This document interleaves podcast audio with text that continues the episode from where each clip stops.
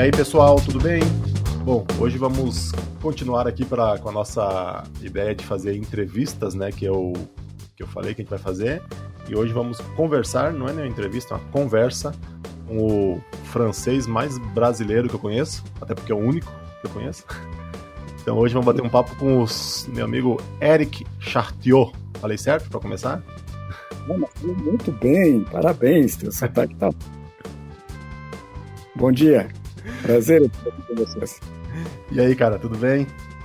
Tudo bem, tudo bem. Saindo de uma, uma fase meio complicada de saúde, mas agora já estou me recuperando, está indo tudo certinho, tudo bem, descansando e aproveitando o tempo para falar com vocês é uma maravilha. É, pois é, a gente só está é, infelizmente, só estamos podendo fazer, podendo não, talvez fosse, mas facilitou fazer nessa, esse papo aqui, porque geralmente a, a agenda do Eric é bem corrida, mas infelizmente ele está de molho em casa, né? Está de descansando aí, se recuperando de uma cirurgia que teve, um probleminha de saúde por causa uma viagem, mas agora está tudo se encaminhando, né? Então, mais uns dias de repouso está de volta ativa, né? Sim, sim, na verdade foram uns meses de repouso, mas tudo bem. Uh, não, está indo tudo certo, tudo realmente foi um susto muito grande. Agradeço até os amigos, aproveito aqui para agradecer os amigos que, que mostraram preocupação, e enfim, mas uh, quero deixar todo mundo bem tranquilo, né, quem, quem se preocupou realmente que fique tranquilo, porque eu tô, tô bem, só preciso de ainda algumas semanas de recuperação. Acredito que até, até final de julho, agosto, já estarei de volta ativa. Maravilha. Então vamos começar de uma maneira assim, a, a, teu começo, começar falando né, do teu começo, que é, é curioso, né? Eu sempre eu costumo falar, quando as pessoas me perguntam né, como eu comecei, eu costumo falar que eu comecei já velho, entre aspas, né? Para o que o pessoal geralmente começa, geralmente começa ganhando uma caixinha de mágica quando é criança, né? Na mágica e tal. Eu comecei com 20 e poucos anos, 23, mas tu, tu me ganhou, né, nessa. Tu foi mais para frente ainda, né? Teu, teu começo com a mágica. Sim, realmente, eu comecei muito mais velho que tu. Eu comecei a mágica com 30 e, deixa eu ver, é, 36 anos. Eu morava na época na, na, na, Noruega, né? E a minha filha, quando a minha filha fez dois anos, eu pensei, bah, eu vou, vou, vou aprender uns truques de mágica para brincar com ela, para divertir a minha filha, né? E então comprei, eu, eu morava em Oslo, né? Comprei numa livraria do centro da cidade, comprei um livro de mágica, assim, daqueles, daqueles livros bem para grande público, né, com algumas, algumas, uns números bem simples, né, e foi assim, foi assim, eu tinha 35 anos, aprendi os primeiros números de, de mágica, me encantei, né, e a, a minha sorte foi naquele livro, tinha no final dele, na, na, na contracapa dele, se não me engano, tinha o endereço da loja Davenport, em Londres, Hum. Aí eu escrevi para eles, né? Eu ainda não se mandava e-mail nem nada, escrevi para eles, mandei uma carta pedindo o catálogo deles. Bom, e aí foi um encanto, né? Eu recebi o catálogo deles. É, é, eu, eu, lembro até hoje que eu paguei 11 libras né, inglesas para naquela época para comprar o catálogo e, e, foi um encanto. Eu recebi o catálogo, fiquei louco, né? E a minha sorte é que eu nunca comprei muitos números. Logo, logo eu fui comprar livros. Eu acho que isso foi um bom início. Ah, é sim, tu em, e, e aí tu ficou, isso foi na Noruega, tu falou ainda, aí tu ficou ainda um tempo lá, como é, em, como é que foi depois? O, o, a continuação com o contato com mágica foi quando veio para o Brasil ou lá ainda começou a ter alguma coisa? Como é que foi o, os próximos sim. passos? Eu morava naquela época, eu morava na, na, na, Noruega, em Oslo, né, eu trabalhava pelo Ministério das Relações Exteriores da, da França, né, eu trabalhava no Centro Cultural Francês, e aí eu comecei, pois é isso, a me interessar, digamos, sozinho, né, lendo esse livro, recebendo o catálogo lá da Davenport, comprei alguns livros já, né, e comprei alguns números também, né, eu lembro de ter comprado um Topit, né, aí a descrição dizia que tu fazia desaparecer tudo, eu até lembro que um gato vivo tu fazia desaparecer isso. Não, mas deve ser um milagroso, né? Deve ser um negócio de louco isso aqui, eu vou receber um negócio hiper tecnológico e tal. Aí recebi um pedaço de pano, né? mas uma decepção grandíssima. Eu acho que foi aí que eu aprendi para ter muito cuidado com as descrições de números depois e, sabe, primeiro vamos ver o que que é e depois pensamos em comprar. Né? Mas, enfim, aí eu trabalhava a serviço do Ministério, então, claro, eu não podia né, divulgar muito essa questão de mágica, imagina, né? Uh, mas eu, eu entrei no grupo, no Círculo Mágico Norueguês, né, eu fiz minha inscrição no clube de mágica lá da Noruega. Ah, Isso é? foi uma Sim, sim, sim. Eles tinham um clube muito bem montado, muito bem estruturado, e eles tinham uma coisa que era excelente, é que eles tinham uma biblioteca. Claro, na época ainda não era uma biblioteca virtual, né, mas era um dos membros do clube tinha a responsabilidade de reunir todos os livros de mágica possíveis e imagináveis. Né? Tudo que, que existia eles compravam, a associação comprava, e ele tinha o, o trabalho de organizar isso e de emprestar para cada um que quiser. Né? Então, tu tinhas o direito, eu lembro, comprava, perdão, alugava, né, recebia quatro livros, se não me engano, a cada 15 dias. Uhum. Nossa, eu peguei assim, um monte de livros, né? isso foi uma grande sorte minha, porque eu comecei a ler, claro, a imensa maioria era em inglês, né? comecei a ler esses livros, e isso me ajudou muito. Então, é, fiquei, se não me engano, uns dois anos né, naquele clube lá de mágicos, é, o meu problema era a língua norueguesa. Eu assisti palestras do Fignon, por exemplo, assisti o Jarl Lerpool, né? É, assisti umas palestras muito boas, mas a, a, língua norueguesa, infelizmente, eu não dominava muito. Então, perdia bastante né, do, do, do, dos conteúdos. Mas, enfim, foi uma época que eu aproveitei muito, principalmente para ler muito, né? Porque graças a esse sistema que eles tinham de empréstimo de livro, era de graça, né? Era só ser né, membro do clube, né? E, e, foi uma ajuda muito grande. Tinha um, um, uma loja de mágica em Oslo, Egelo, né? Acredito que não exista mais ou deve ter sido comprado por outros. Uhum. Um senhor de, de, idade na época, né? E aí eu ia lá e tal, mas eu eu olhava mais nele. Eu comprei alguns números, mas bem pouquinhos. Eu nunca fui de comprar muitos números. Eu sempre preferia ter livros e, e, e, ler e pensar nas minhas coisas do que né, comprar muitos números. E aí depois, então, vim ao, ao Brasil em 97, e aí eu parei durante praticamente um ano. Eu parei porque, primeiro, casos profissionais, eu cheguei no Brasil, a Aliança Francesa em Porto Alegre estava com muitas dificuldades, enfim, eu tive que trabalhar muito naquela época. Essa também... vinda já foi para Porto Alegre? Sim, sim, eu vim direto a Porto Alegre. O Ministério das Relações Exteriores me mandou na direção da Aliança Francesa de Porto Alegre. Né? E quando eu cheguei, realmente a Aliança estava numa situação praticamente falindo, enfim, era uma coisa terrível. E tive muito, muita dor de cabeça naquela época, muito trabalho. Então abandonei praticamente a mágica. Outra razão era que a minha mudança, né, as minhas, os meus livros, aquelas coisinhas de mágica que eu tinha, eh, levaram mais de seis meses para chegar. Vieram de barco, sair da alfândega foi uma dor de cabeça, enfim, aquelas coisas ah, todas. E eu tinha crianças pequenas, o meu filho Nicolas tinha, tinha seis, seis meses, a Milena tinha três anos, enfim, não, não tinha realmente tempo para me, me dedicar à mágica. E um dia, na, na, na, no centro de Porto Alegre, eu encontrei um rapaz que vendia númerozinhos assim na rua, né? O Marcos. E me aproximei, né? Olha, eu gosto de mágica. Né? E ele me deu o, o endereço do Léo Truda, né, que trabalhava numa farmácia, uhum. né, Riachuelo, em Porto Alegre, e do, do Joe Marbel, né, que já tinha loja, que já tinha, né, já era o grande Marbel, né, que a gente, que eu descobri né, depois, né.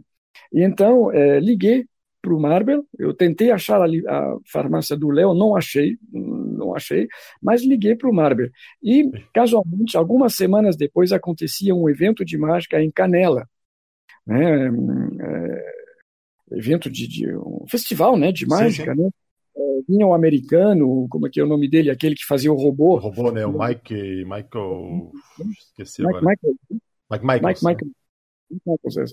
E vinha o Mike Michaels, então, puxa vida, já era um mágico bem reconhecido, né? Sim. E eu fui lá nesse encontro e foi um dia muito legal, foi em junho de 98, que aí eu conheci, é, então eu, eu tinha chegado em setembro de 97, até junho de 98 eu parei totalmente a mágica. Mas naquele dia eu conheci a turma né, de, de Porto Alegre, da qual tu ainda não fazias parte, né? Não, ainda não. Não tinha nascido para mágica naquela época, né? E aí eu conheci esses amigos que tu também conhece, né? O Leo Trudo, o Amaruti, enfim, o, né, o, acho que o Danilo já estava, é, o Marbel, o Teotone, enfim, toda aquela turma dos mágicos que, que, que me receberam de braços abertos. Foi uma, uma época muito, muito boa. E aí a gente começou, eu comecei a participar das jantas, né? É, se não me engano, naquela época era cada terça, terça ou quarta-feira, agora não me lembro, é, no restaurante na República dos Camarões. Isso. E eu não perdia uma, eu não perdia uma, eu passava a semana pensando naquele dia que ia ter a janta. E, e era muito bom, né? Muito bom ver o, o Vitor Canteiro fazendo números e né? sempre que havia um jovem, um novo, jovem, já não era tão jovem, mas enfim, um novo né, na turma, todo mundo fazia tudo que sabia para mostrar para ele. Né? Então, então, era maravilhoso, maravilhoso. Foi uma época muito de, de, de, conhecer amigos, assim, foi, foi muito, muito bom, muito bom. Mas eu ainda simplesmente era um, um amador, mas no sentido de amar mesmo, né? Eh, eu, eu amava, gostava muito da mágica, mas não, não apresentava, não tinha espetáculo, não fazia nada. Só lia muito sobre mágica e escutava e via esses mágicos, já alguns deles profissionais, né, apresentando. Era só isso que eu fazia. É, para quem, quem escutou né, o, a conversa que eu tive com o Davi, né, eu comentei sobre esse grupo, que foi ali onde eu conheci vocês, né? E quando uhum. eu cheguei, já tinha o Davi tinha entrado, começado um pouco antes ali, né? E tava, já tinha um grupo meio que um subgrupo, né, dentro do grupo, que era tu, o Davi, aí o Léo, o Amaroti, e aí acho que foi na sequência, um pouco depois, vocês criaram o, o AMA, né, o grupo beneficente de apresentações beneficentes. Foi isso, né? Sim, exatamente. Sim, realmente o Davi entrou algumas semanas antes que, eu, que tu chegasse lá, né? É, e foi também, puxa, fizemos amizade logo, enfim, assim como a gente fez contigo, né? E é, ah, foi uma época muito boa. E, e foi legal porque vocês foram eu acho que eu fui um dos primeiros novos nessa, nessa turma, né? Porque era uma turma já de, de pessoas já de mais idade, né? O, sim, todos sim. eles já conheciam há muito tempo, alguns deles haviam sido profissionais né, na mágica praticamente a vida toda, o Vitor Canteiro era um deles, né? É, é, e é, eu acho que eu fui um dos primeiros novos a chegar nessa turma, e depois, logo depois, vocês chegaram, né? Chegasse, chegou o Davi, chegaste tu, chegou o Alex Meia, né? Chegou o Lúcio, chegou, enfim, toda uma, uma, uma geração nova né, de, de mágicos que, é, que entraram nessa turma e realmente deu uma, uma renovação super, super interessante. E sim, realmente, o Léo, o Amaroti, o Davi, é, nos juntamos para o grupo AMA, sim, que apresentávamos em, em, em, escolas carentes, apresentávamos em, hospitais, né, em creches, e foi uma, uma fase muito interessante para mim, porque foram as minhas primeiras apresentações. Então eu aprendia, eu via o Léo, eu via a Maroti apresentando e tal, a, a gente aprendia muito, né? E, e para mim foi uma, uma fase muito importante, porque foi realmente as primeiras vezes, primeiras vezes que eu apresentei para pessoas que não eram amigos, né? Que eram pessoas uhum. desconhecidas. Né? E montei algumas apresentações. Eu lembro ter ido uma escola, por exemplo, a convite de um amigo, a apresentar sozinho. Nossa senhora, estava apavorado. Né? O, o Amarotti tinha me emprestado o colete dele, né? Que era, e a Amarotti era muito maior do que eu, né? Então, era, era um negócio. Ah, dava até para colocar o top de fazer desaparecer o gato nesse colete ali. Dava para colocar três ou quatro tops naquele negócio. Nossa mas é, é, é, realmente foi uma fase muito boa também por isso, porque a, a, a, gente apanha muito né, no início, mas aprende tanto que, puxa vida, eu guardo uma, uma lembrança muito boa dessa época.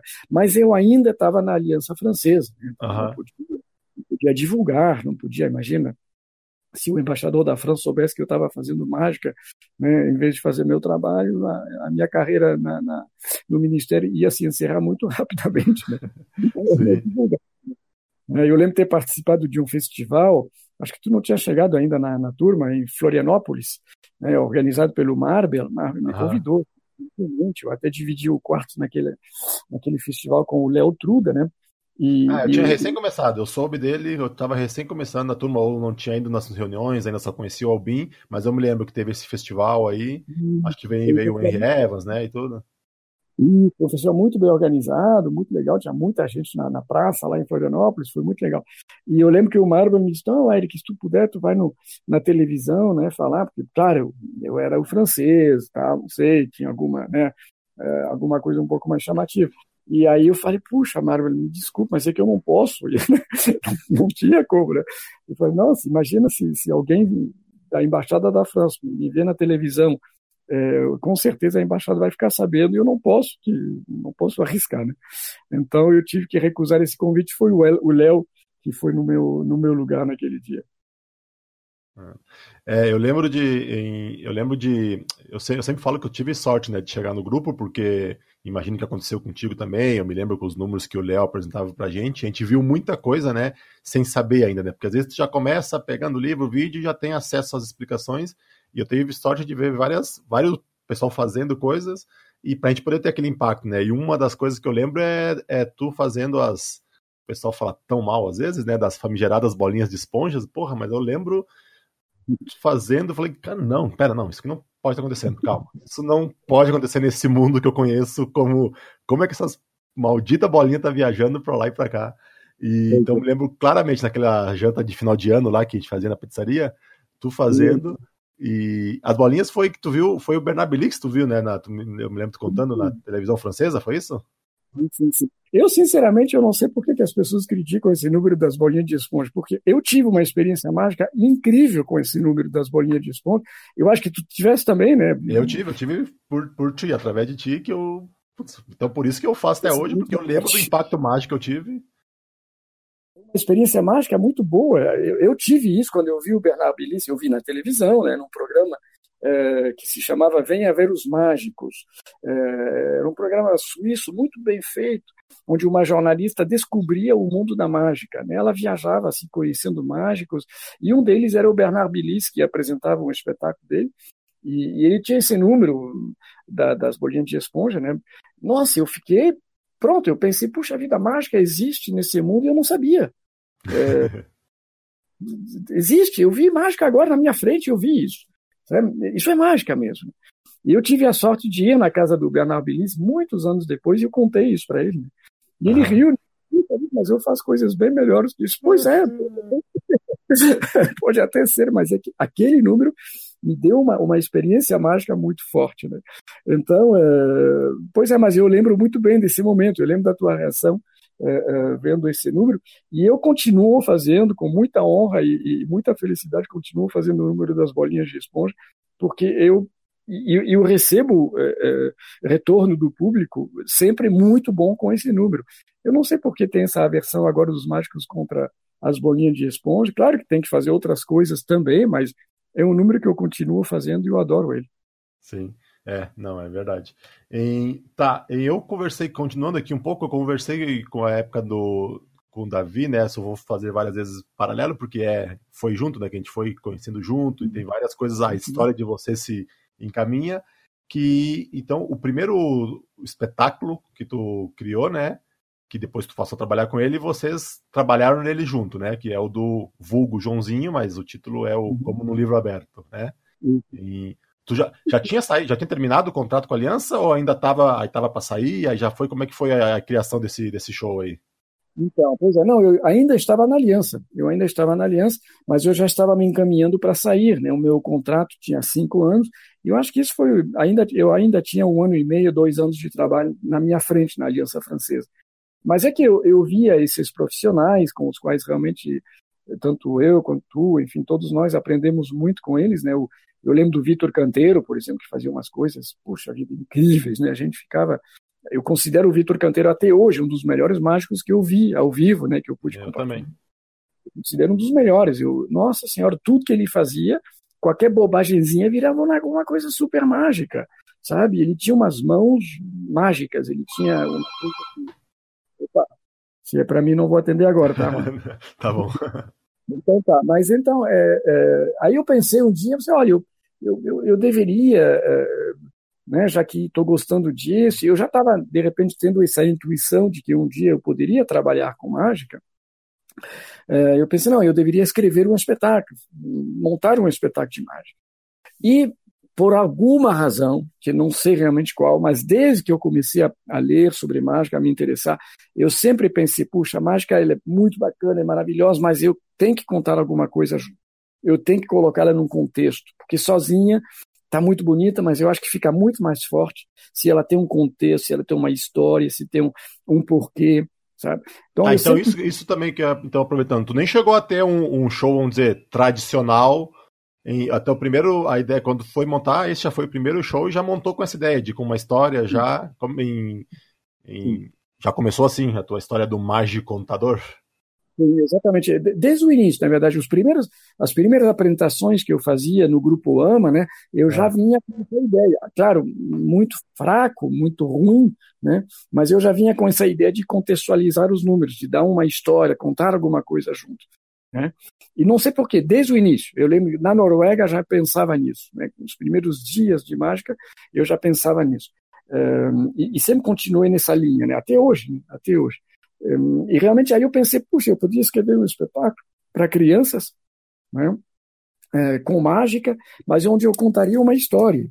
Eu contaria uma história. E qual a história? E olha só como são as coisas. Eu morava num prédio no, no, da, da, da, janela do, da cozinha do meu, do meu apartamento, eu podia ver a, a, janela do quarto de uma criança, um guri que devia ter uns 10, 12 anos, né? não, 9, 10 anos teria. E eu via que todos os finais de semana ele passava sentado no chão vendo televisão, todo final de semana, sábado e domingo inteiros, ele estava ali sentado no chão vendo televisão. E eu achava isso muito triste. Puxa vida, coitado dessa criança, né, que não, uhum. não pode brincar lá fora, não tem ninguém para para levar ele passear, enfim. É, e foi assim que nasceu a ideia. Tipo, ah, é? Não só eu. Eu tô descobrindo coisas, não sabia não dessa história, não. Foi assim, eu via essa criança, suja, que coisa mais triste, vendo televisão o tempo todo, né? E eu gostava desse tema da leitura, desse tema, né, da leitura. De...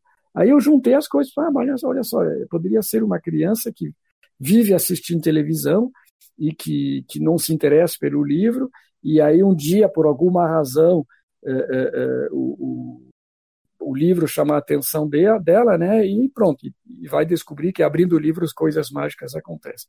Então isso foi o início, foi essa criança sentada no chão o tempo todo lá no quarto dele. Foi a primeira ideia.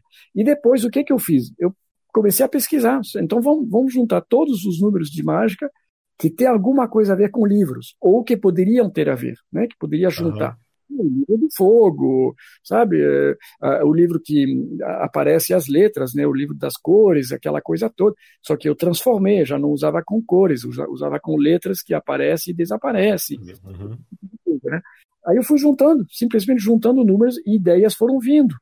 Né? Ideias foram vindo. Eu tive a ideia das borboletas, por exemplo, que né? É, é eu tinha visto um cara, o, acho que é Danny Dorlians, o nome dele, estive falando, ele é muito amigo do Cine Billy, que eu encontrei num festival na, em Rosário, na Argentina, no ano passado, e, e, eu tinha gostado muito do estilo desse Danny Dorlians, né, que tinha um estilo bem, bem tranquilo, bem calmo, uhum. é, com crianças pequenas e trabalhava e tal, e ele tinha um número onde borboletas saíam voando do livro dele, sabe, puxa, que coisa bonita, né, e então fui juntando ideias, coisas que eu via, que eu lia, e tive uma ideia de roteiro né, de uma criança que descobria a leitura. E um dia, o, o, o então já amigo, né, Davi, né, eu falei com ele, ó, oh, Davi, eu tô com essa ideia, mas o meu problema na época, ainda é um pouquinho, mas o meu problema na época é que eu não sabia escrever nada em português. Porque Entendi. o português não é a minha língua, eu aprendi o português depois de velho, né? Então, uhum. é, eu não sabia escrever. Porque na aliança, no meu trabalho na embaixada e tal, eu sempre tinha uma secretária, alguém que escrevia para mim. Ah, preciso mandar uma carta para fulano, manda, escreve isso aqui para ele. A pessoa escrevia e eu assinava.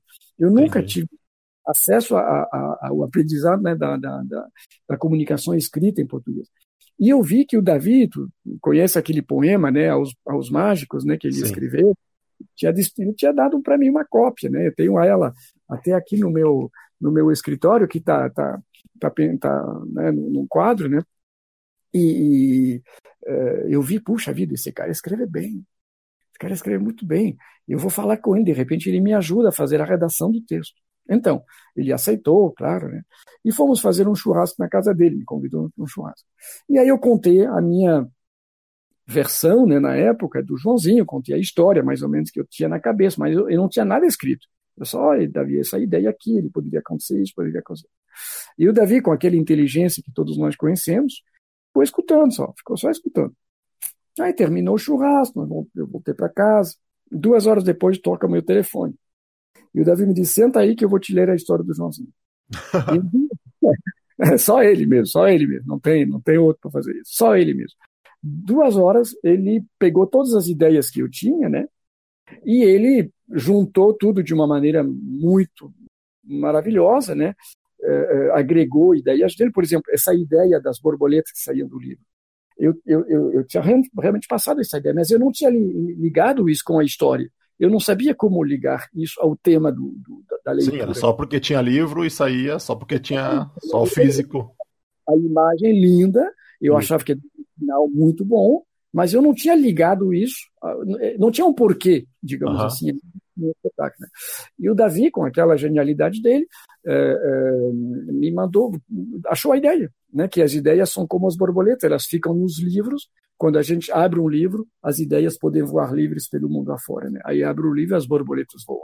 Que é, até eu estou contando isso para vocês aqui, me arrepiando.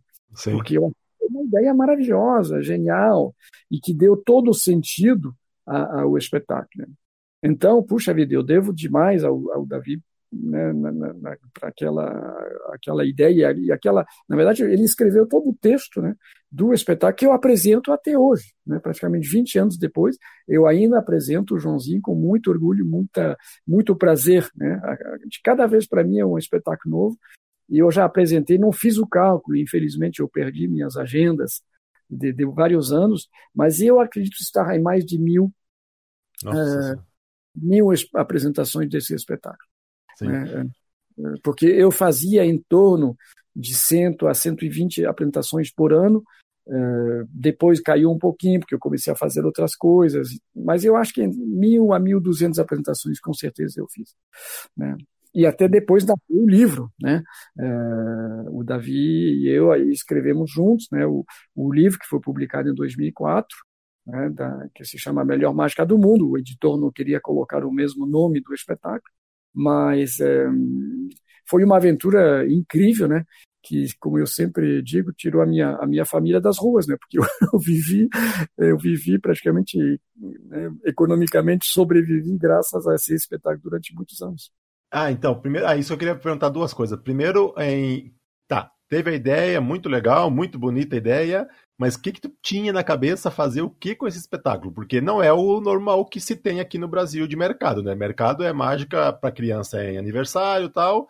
Tu achava, antes de fazer, se provou uma grande sacada, mas o que, que tu tinha na cabeça fazer com isso? Qual era a tua ideia? Tu já imaginava que ia ter todo esse é, mercado em feira de livro, escola que tu faz? Em... E, e segundo, e juntando já nessa pergunta, é como é que foi essa transição, né? De sair de um, de um trabalho que era da Aliança Francesa, diretor da Aliança Francesa, em que com a situação econômica assim tranquila, boa, para viver de mágica. Bom, então, é isso, foi meio uma loucura, mas vou, vou responder a primeira primeiro, né? Sim, sim. É, o mercado que eu enxergava. Na verdade, eu não enxergava nada. Eu não sabia o que, é, que era. Te conhecendo, eu imagino que ia ser essa a resposta. Não mínima ideia, sabe? Não fazia mais mínima ideia do que eu ia fazer com aquilo. Mas é que, na verdade, para ser bem sincero, dizer bem as coisas de verdade como aconteceram, é, é, eu pensava apresentar uma vez só. O meu, o, o meu sonho era subir num palco um dia para poder apresentar para pessoas que não eram familiares ou amigos, pessoas que não me conheciam apresentar uma vez.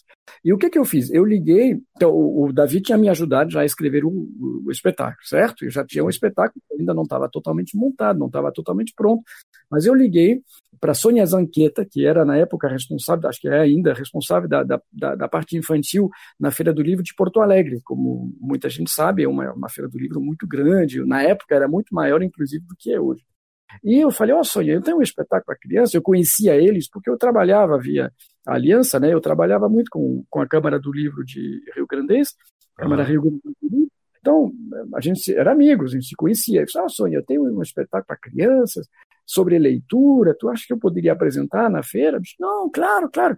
Já marcamos a data e o espetáculo não estava pronto. Eu me apavorei. Puxa vida, mas agora a, a, coisa se, se tornou real, sabe? Eu tinha que estar lá naquele dia. Tá? Bom, aí eu trabalhei para finalizar o espetáculo, é, juntei, inclusive, acho que o Davi, o Léo, o Amaroti foram lá em casa um dia para eu apresentar para eles, né? É, enfim, consegui apresentar naquele dia. Inclusive, tu estavas naquele dia, naquela primeira apresentação, tu estavas lá. É, eu. Eu lembro que você me ajudaste a pendurar o, a cortina, né? É, aquele, aquele, pano de fundo que eu tinha que eu não alcançava, e tu com os teus 2,50 metros, alcançou super fácil, né? Eu lembro muito bem disso. E eu estava apavorado, né? mas eu realmente, eu juro para ti, para vocês que estão escutando esse podcast aqui, eu juro, pra, eu pensava apresentar uma vez só. Eu pensei, pronto, vou apresentar hoje, e minha carreira se encerra hoje de noite, foi ótimo, realizei meu sonho, agora vamos passar para outra coisa. E o que, que aconteceu? Até porque eu sempre tive um problema assim na minha cabeça de sempre me achar muito ruim. Em tudo que eu fazia eu me achava péssimo, sabe? Aí eu pensei, não, isso aí não vai dar certo, mas pelo menos eu enfrentei os meus, os meus medos, né? E, e, e realizei meu sonho de apresentar uma vez para pessoas desconhecidas, né? Num, num, evento bonito e, né, como era a Feira do Livro. Sim. E então, o que aconteceu? Apresentei, e as borboletas voaram no final, e eu vi as crianças levantar todas elas para pegar as borboletas. Sabe, as professoras vinham e me disseram, vem cá, é, tu viajas para o interior? Quanto é que tu cobras? E eu, uh, não, uh, não sei, eu não fazia a menor ideia do que se, cobria, se, cobrava para um espetáculo, não sabia uh, viajar para o interior, como assim? Para fazer o quê? Sabe? Eu não, mas Sim. entendi aquele dia né, naquela primeira e, o que achava ser a única apresentação que eu ia fazer, eu entendi que talvez eu podia trabalhar com isso. Porque eu vi que talvez, puxa, me parecia que as pessoas tinham gostado, pelo menos um pouco, né? Então, abriu uma luz assim na minha cabeça. Foi naquele dia. Então, mas eu não via nada de mercado, nada de, de não fazer a menor ideia de nada. Só que eu percebi que eu podia, que, primeiro, que eu me senti como nunca havia me sentido, ao apresentar para outras pessoas. Eu senti um, uma felicidade, um, um, prazer de estar naquele palco que eu nunca havia sentido na minha vida.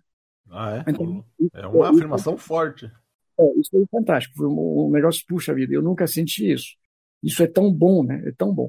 E eu vi esse retorno muito humilde, né, dessas pessoas, mas que me, me deu confiança. Né? Puxa, parece que não foi tão ruim assim. De repente, né, me pergunto já quanto é que eu cobro, né, de repente tem algum. Né?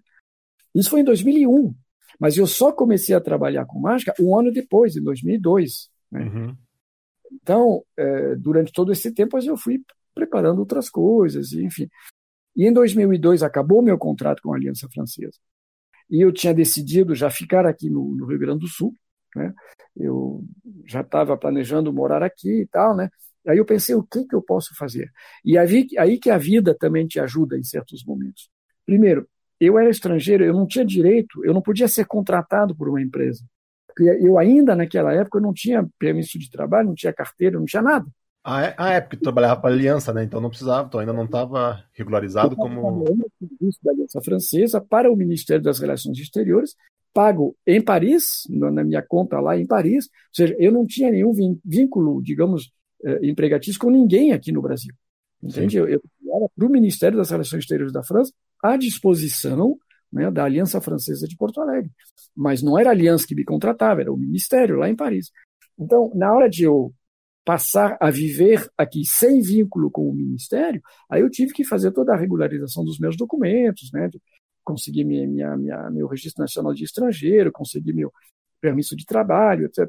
E como infelizmente acontece muitas vezes aqui, levei sete anos para conseguir esses documentos todos. Sério? todos. Nossa Sim, documentos aos quais eu tinha direito, porque eu já tinha esposa brasileira, já tinha filhos brasileiros, então automaticamente te, te dão, né, só, claro, casos especiais de, de, de, ter feito muitas besteiras na vida, mas coisa que eu não tinha feito, mas enfim, automaticamente te dão o, o, o Registro Nacional de Estrangeiros.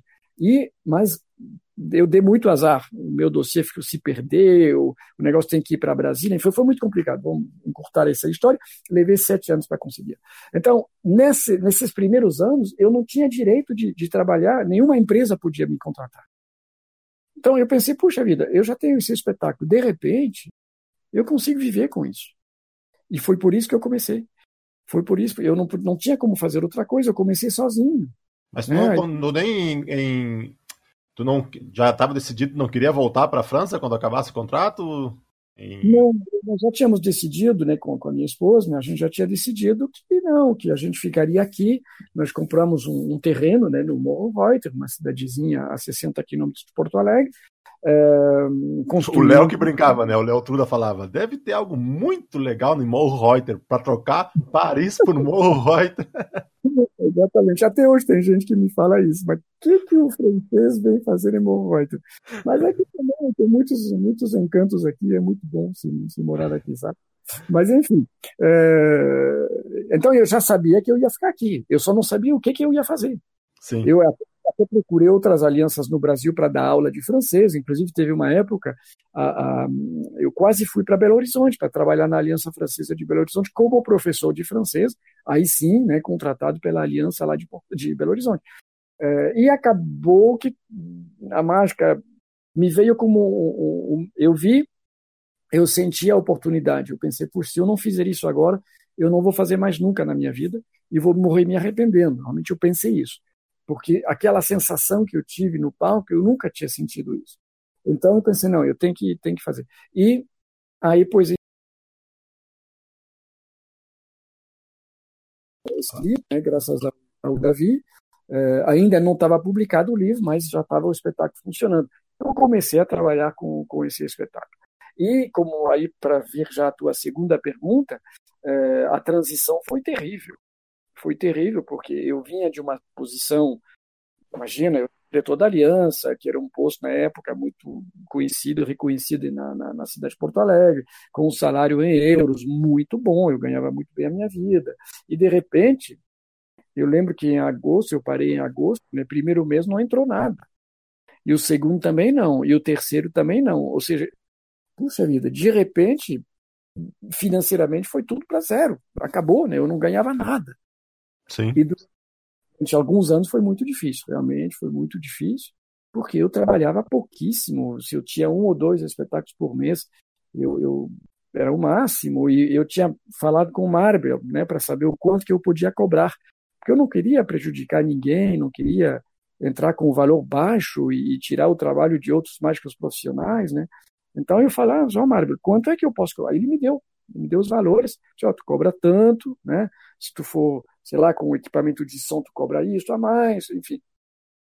Me explicou tudo, né? E, mas na época era muito pouco, né? Se não me engano, acho que era 300 reais na época, era muito pouco, né? Isso foi em 2002.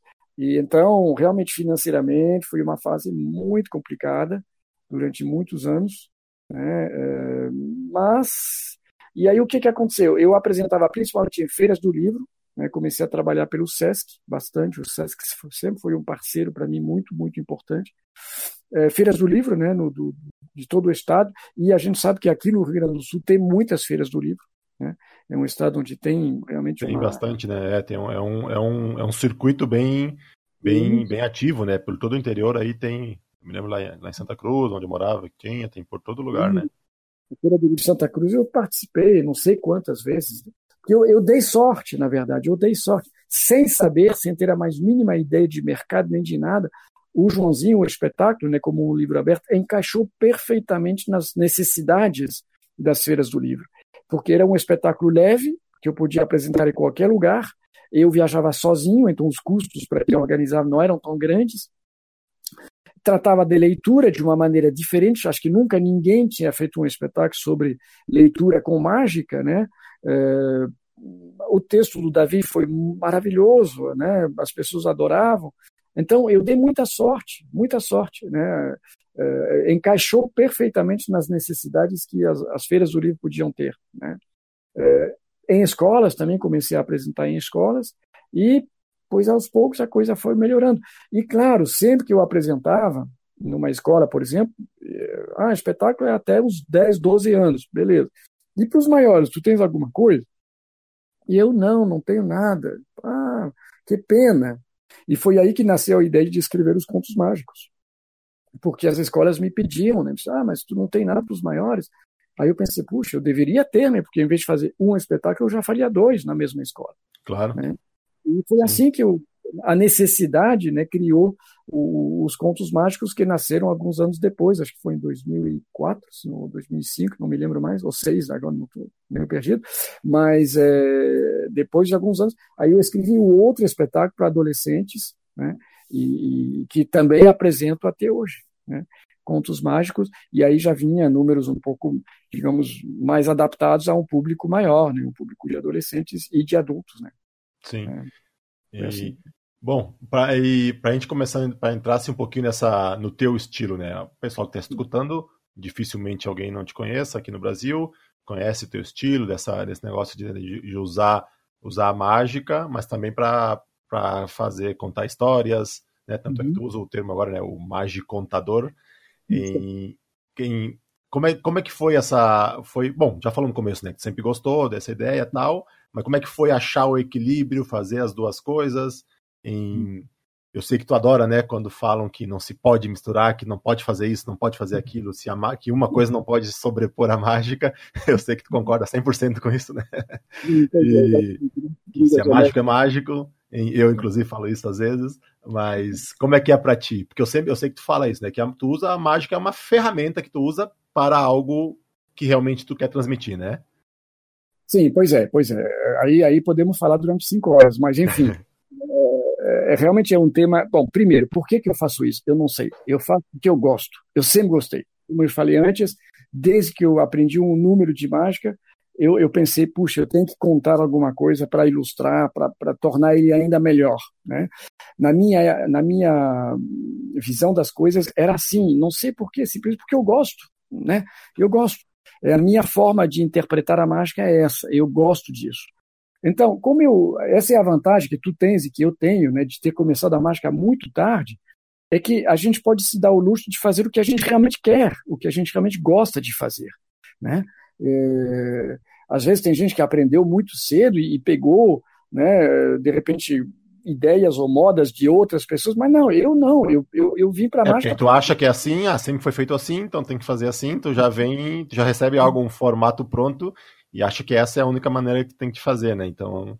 Claro, te ensinaram de tal maneira e tu acha que é assim mesmo, que não pode mudar. Né? Sim. Que mágico é cartola, luvas brancas e, e fraque, né? Entende? É, não é nem culpa das pessoas, mas é que às vezes realmente vem essa cultura junto e se aceita isso a vida toda. Eu, por ter começado muito tarde, eu não tive isso. Eu aprendi sozinho com os meus livrinhos lá na Noruega, meio perdido, é, eu aprendi sozinho, então eu fui fazendo as minhas ideias. Também eu tive sorte de comprar os bons livros, né? Do Eugene Berger, do Albert Goshman, do Robert Neal, esses livros todos que me abriram muito a mente sobre a mágica. Eu comprava pouquíssimos livros de números, de truques, pouquíssimos. Eu tinha mais livros de teoria, que sabe que do Henning Nelms, né, que, que me, me, mostrava que podia ser outra coisa, né? Então, por que que eu faço assim? Porque eu gosto. Ponto final. Não, não, não tem outra resposta. Porque é, é assim que eu me vejo fazendo, é assim que eu gosto de fazer. Nada contra quem tem todos os outros estilos que quiser. Eu acho que, puta vida, cada um é livre, faz o que bem acha. Maravilha, maravilha. Mas o que eu gosto é isso aqui. Então, essa é a razão, primeiro. Depois, é, como é que se acha essa questão do equilíbrio que tu estava dizendo, né? É, e sim, primeiro, se tem uma coisa que eu odeio é quando alguém vem me dizer, não, mas mágico não é isso, mas tu não é mágico, tu é contador de história. E daí? Qual é o problema? Eu sou o que eu quiser, não, sabe? Não, eu não detesto que ser catalogado de tal ou tal maneira. Ah, não, mas tu faz mágico, não pode contar história, porque a história, né? Inclusive, lembro de uma, uma conversa meio chata que eu tive com um mágico muito internacional, bastante conhecido, eh, que dizia isso, não, porque a história te leva para outro, eh, outro plano, a mágica é, é, é no presente. Puxa, que o público venha me dizer isso. Mas com certeza eu não vou aceitar isso porque um cara pensou que deve ser assim, que eu devo fazer de tal ou tal maneira. Eu faço o que eu gosto. Né? Aí depois eu vou ter o retorno do público. Entende? Se não me contratam mais, se odeia o que eu faço, aí problema meu. Eu apanhei, mas eu sei por quê, porque eu fiz o que eu quis. Uh, mas eu acho que não, nós não podemos nunca catalogar e, entende? Ah, o cara faz mágica, não pode cantar, não pode tocar, não pode dançar. Por que não? Por que não? Alguém me explique por que não. Entende? Não tem razão, não tem razão. E eu me considero tão mágico quanto pessoas que só fazem mágica, me considero tão contador de histórias como, quanto pessoas que só contam histórias. Eh, não tem nada a ver uma coisa com a outra. Eu acho que realmente nós temos que evitar esse, essa forma de, de, de, de separar um mundo do outro. Não, não, não. Eu faço primeiro, se eu subo num palco, se eu me arrisco a fazer isso, se eu passei anos da minha vida hum, prejudicando a minha família porque a gente não tinha dinheiro, né? É, é, é, é porque eu acreditei sempre nessa ideia. Então sim. isso me parece, me parece fundamental. Aí depois, aí sim veio uma questão mais técnica, né, que é realmente isso que tu estavas perguntando. Como é que se acha o equilíbrio? Como é que... Ah, isso é muito difícil de responder. Primeiro que eu não sei se eu achei o equilíbrio. Não sei se eu, se eu achei, não faço ideia. Eu, ainda, sabe, o retorno que eu tenho de, de amigos, de colegas, de público, me faz entender que em alguma coisa eu acertei. Né? Eu trabalho e trabalho muito hoje né, como profissional, há muitos anos já, vivendo agora sim de maneira muito mais é, é, né, equilibrada financeiramente do que antes, mas então acredito que alguma coisa eu acertei, mas eu não, não sei se não sei dizer o que. O que que eu sei dizer? Primeiro, eu, eu o número de mágica tem que bater em mim eu vejo o número, ele tem que bater em mim, ele tem que, ele tem que me sacudir, ele tem que, eu tenho que ter essa experiência mágica da qual tu falavas antes, né? Eu tenho que ter esse, esse, esse momento mágico, ele, ele tem que, tem muitos números que a gente vê, ah, bacana, bonito, que legal, fica legal, mas eu não, não me vejo fazendo. Então, essa é a primeira coisa. E depois eu vou ficar meses com ele. Vou ficar meses com ele. Vou ficar. Vamos dar o exemplo do, do número do, do Cuba Libre, né? Aqueles números dos cubos. Sim. Eu vi é, em 2009 o Atila apresentando lá em, no Encontro Mundial de Mágicos em Belo Horizonte, 2009. Eu só fui apresentar esse número três, três anos depois. Entende por quê? Porque eu adorei o número, fiquei encantado com o número, mas eu não sabia o que dizer, eu não tinha achado esse equilíbrio com um texto, com um porquê, com não, não, não tinha nada.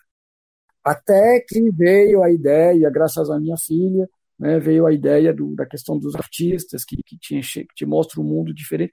Porque, para mim, esse número é maravilhoso, mas se é para fazer, ah, olha só, eu viro o cubo aqui, faço abracadabra, coloco o, o caninho no outro lado e olha, o outro cubo virou também, puxa, é um desrespeito total aquele número. Entende? É um desrespeito tremendo, porque ele merece muito mais do que isso. Se é para eu me dar os poderes mágicos, eu paro mágica agora. Eu paro faço outra coisa.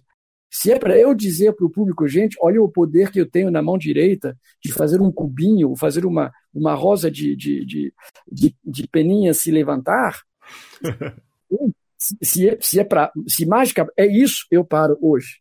Amanhã eu faço outra coisa.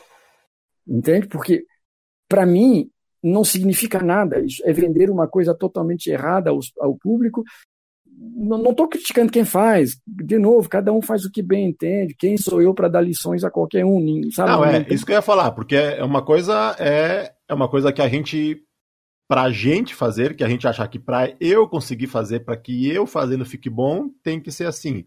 Mas eu vejo que tô, por exemplo, não sei, em David Williamson, não sei, em qualquer outro mágico aí que a gente sabe, Mac King, que eu já vi, ou já conversamos, que coisa que tu gosta, Tu vê outros uhum. caras fazendo mágica pela mágica, pelo impacto mágico, pela diversão, e tu, como consumidor, tu, tu gosta igual, né? Então não tem nada assim. É pra, e só para deixar claro isso, né? Porque às vezes que o pessoal não interpreta. Eu que te conheço já entendo, mas tu curte quando o cara fez, mas porque para ele aquilo. Em, de alguma maneira ele consegue passar algo interessante naquilo, porque para ele aquilo é suficiente, para ele aquilo é bom, então ele uhum. consegue transmitir isso. É, é isso, né? Faz sentido? E a mágica é tão generosa que, às vezes, em si mesmo, ela é suficiente. Uhum. Ela é tão generosa que, em si mesmo, o efeito mágico é mais do que suficiente. Né? É, com certeza. Só que, para mim, e de novo, nenhuma crítica a quem faz, Cada um faz como bem entende, cada um se acha e eu espero que as pessoas sejam simplesmente felizes fazendo aquilo e se sentindo bem, como eu me sinto bem fazendo do meu jeito. Né? É, então, não é nenhuma crítica, não é nada, não, não, não. Quem sou eu para dar lições a, a, ninguém? Não, não sou, não sou assim, nunca fui. Mas o que eu digo aqui, para mim, para mim, não, não, não me vejo fazendo isso. Eu acho isso impossível para eu fazer. Né? Vender essa ideia de que a minha mão direita é capaz de fazer é, um cubinho virar no, no tubo, não, não, não rola, não, não funciona, não posso fazer isso. Então, Sim. eu tenho que achar uma outra maneira. Por exemplo, o espantalho, que é um dos números que as pessoas sempre me, pedem, sempre conhecem. Né? É, é, é, eu não posso fazer a minha mão direita fazer o espantalho. Não posso fazer isso. Então, se eu não posso fazer o que, pode fazer o espantalho se levantar? Um contexto, uma história, um, uma ideia, um, o amor, no caso, o que for. Mas eu tento achar outra maneira da mágica entrar. Né? É, por que a mágica acontece? Por que, que ela acontece? Isso que me interessa, sempre me interessou isso. Agora, eu também gosto, por exemplo, o número das bolinhas, que ainda hoje eu faço, como eu falei, com muito orgulho, que eu vou continuar fazendo. Não tem razão. Dentro do meu espetáculo também, tu já viu várias vezes, né? é, é, tem momentos que não tem, porque simplesmente é a mágica pela mágica. No caso do, do, das bolinhas, pronto, acontece. Né? Porque dentro de um espetáculo eu não posso também levar o público aqueles pensamentos filosóficos, eh, aquelas ideias, não sei, o tempo todo, porque cansa. Chega um momento que o público cansa, então eu tenho que dar para eles também é, momentos de, de, simples diversão, onde não tem que pensar muito, onde não, não tem uma verdade filosófica por trás, sabe? É, por exemplo, eu começo com aquele número, o espetáculo dos contos mágicos, né, que ainda hoje faço, né? É, o número da lua e da estrela, que eu adoro, que é um número tão simples, eu gosto de aparelhos entre aspas, né, não é nenhum aparelho, mas de elementos, de objetos elementos. simples, né? É, eu gosto disso. Eu gosto que a mágica nasça de coisas que as pessoas têm em casa, que podem manipular todos os dias, porque isso significa muito. A próxima vez que eles vão pegar um guardanapo em casa, talvez eles vão se lembrar que esse guardanapo pode ter outra coisa. Então eu adoro aquele número. Mas depois eu faço o Cyborg Shuffle, né? que é o número de cartas lá aqui, né? para achar a carta preta no meio das, das duas brancas, aquela coisa toda, e depois viram todas uh, uh, pretas. Né? Brancas. Né? É, pretas, pretas, claro. Não tem verdade filosófica, não tem história, não tem quase nada. Eu simplesmente concordo no contexto de um professor que me mostrou isso. Por quê? Porque eu acho que o equilíbrio de um espetáculo requer esses momentos de simplesmente relaxar, outros momentos de se emocionar, outros momentos de rir. Entende? Mas isso é mais, eu diria, até uma questão técnica de montagem de um espetáculo. Então, eu não tenho, não tenho nada contra fazer. O que eu não consigo fazer é isso. Eu me atribuir os poderes supostamente mágicos, né? quando, na verdade, a, a, o aparelho faz ó, e o público está careca de saber que o mágico não tem poder na mão. Né? É, então, para mim é assim, eu não, não me vejo fazendo isso. Mas depois, é, não vou colocar contexto e filosofia em todos os números, com certeza, senão fica muito pesado. Sim, entendi.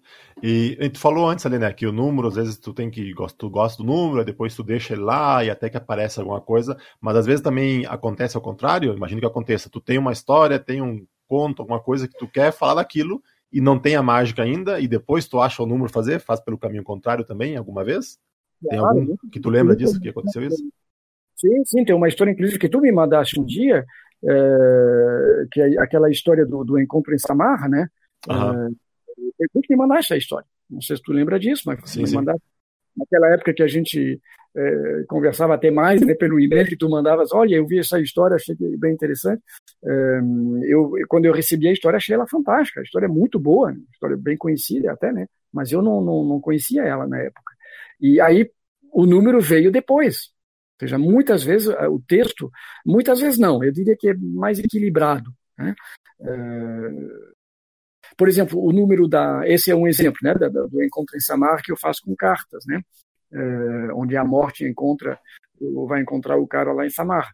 É, mas, por exemplo, o número do, do, do, é, do, fio, do fio cortado, né? Que eu faço Sim. com. Deep então, Thread. Uhum. Exatamente.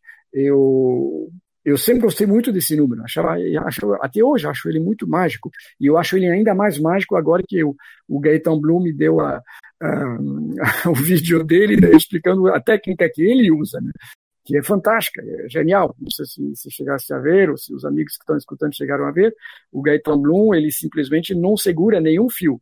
Né? Ele, ele, ele deixa o público cortar todos os pedaços de fio, né? o público corta, ele, cada pessoa do público coloca em cima da mesa dele, ele recolhe todos os pedaços e acontece depois a restauração desse, desses pedaços, né? Então é muito forte, o jeito dele é muito bom. E eu tive a sorte de conhecer ele lá no fim, no, no Recife, o ano passado, e fizemos amizade. Enfim, ele me deu o vídeo dele é, e acho ainda mais mágico esse número depois de, de, de, poder usar a técnica dele. Mas então, o que, que aconteceu? Eu abri um livro uh, do Rubem Alves, que se chama Perguntaram-me se eu acreditava em Deus, né? onde o Rubem Alves fala da, da, do, do, texto, da, da, contação de histórias. E eu vi o número. Eu vi o número. Eu vi o, o, o Gypsy sabe? Uh, com, com essa ideia de que letras se juntam em palavras, que formam frases, que então contam uma história, que a gente pode falar de tantas histórias juntos. Que, né? Eu vi, eu vi o número. Mas primeiro veio o texto, veio o texto do Rubem Alves. Aí eu adaptei o texto, modifiquei para dar o timing certo com o número, né? E apresentei, né? até hoje apresento, né? publiquei no, no, Facebook, inclusive, esse número, né? no, no, dia dos contadores de histórias. Então, tu vê, é, é, bem equilibrado, na verdade, é bem equilibrado. Eu, eu vejo, eu gosto muito de ler contos, né? O Borges, por exemplo, tem um conto maravilhoso que também eu vi um número aparecer no, nos meus olhos, assim, eu vejo o número.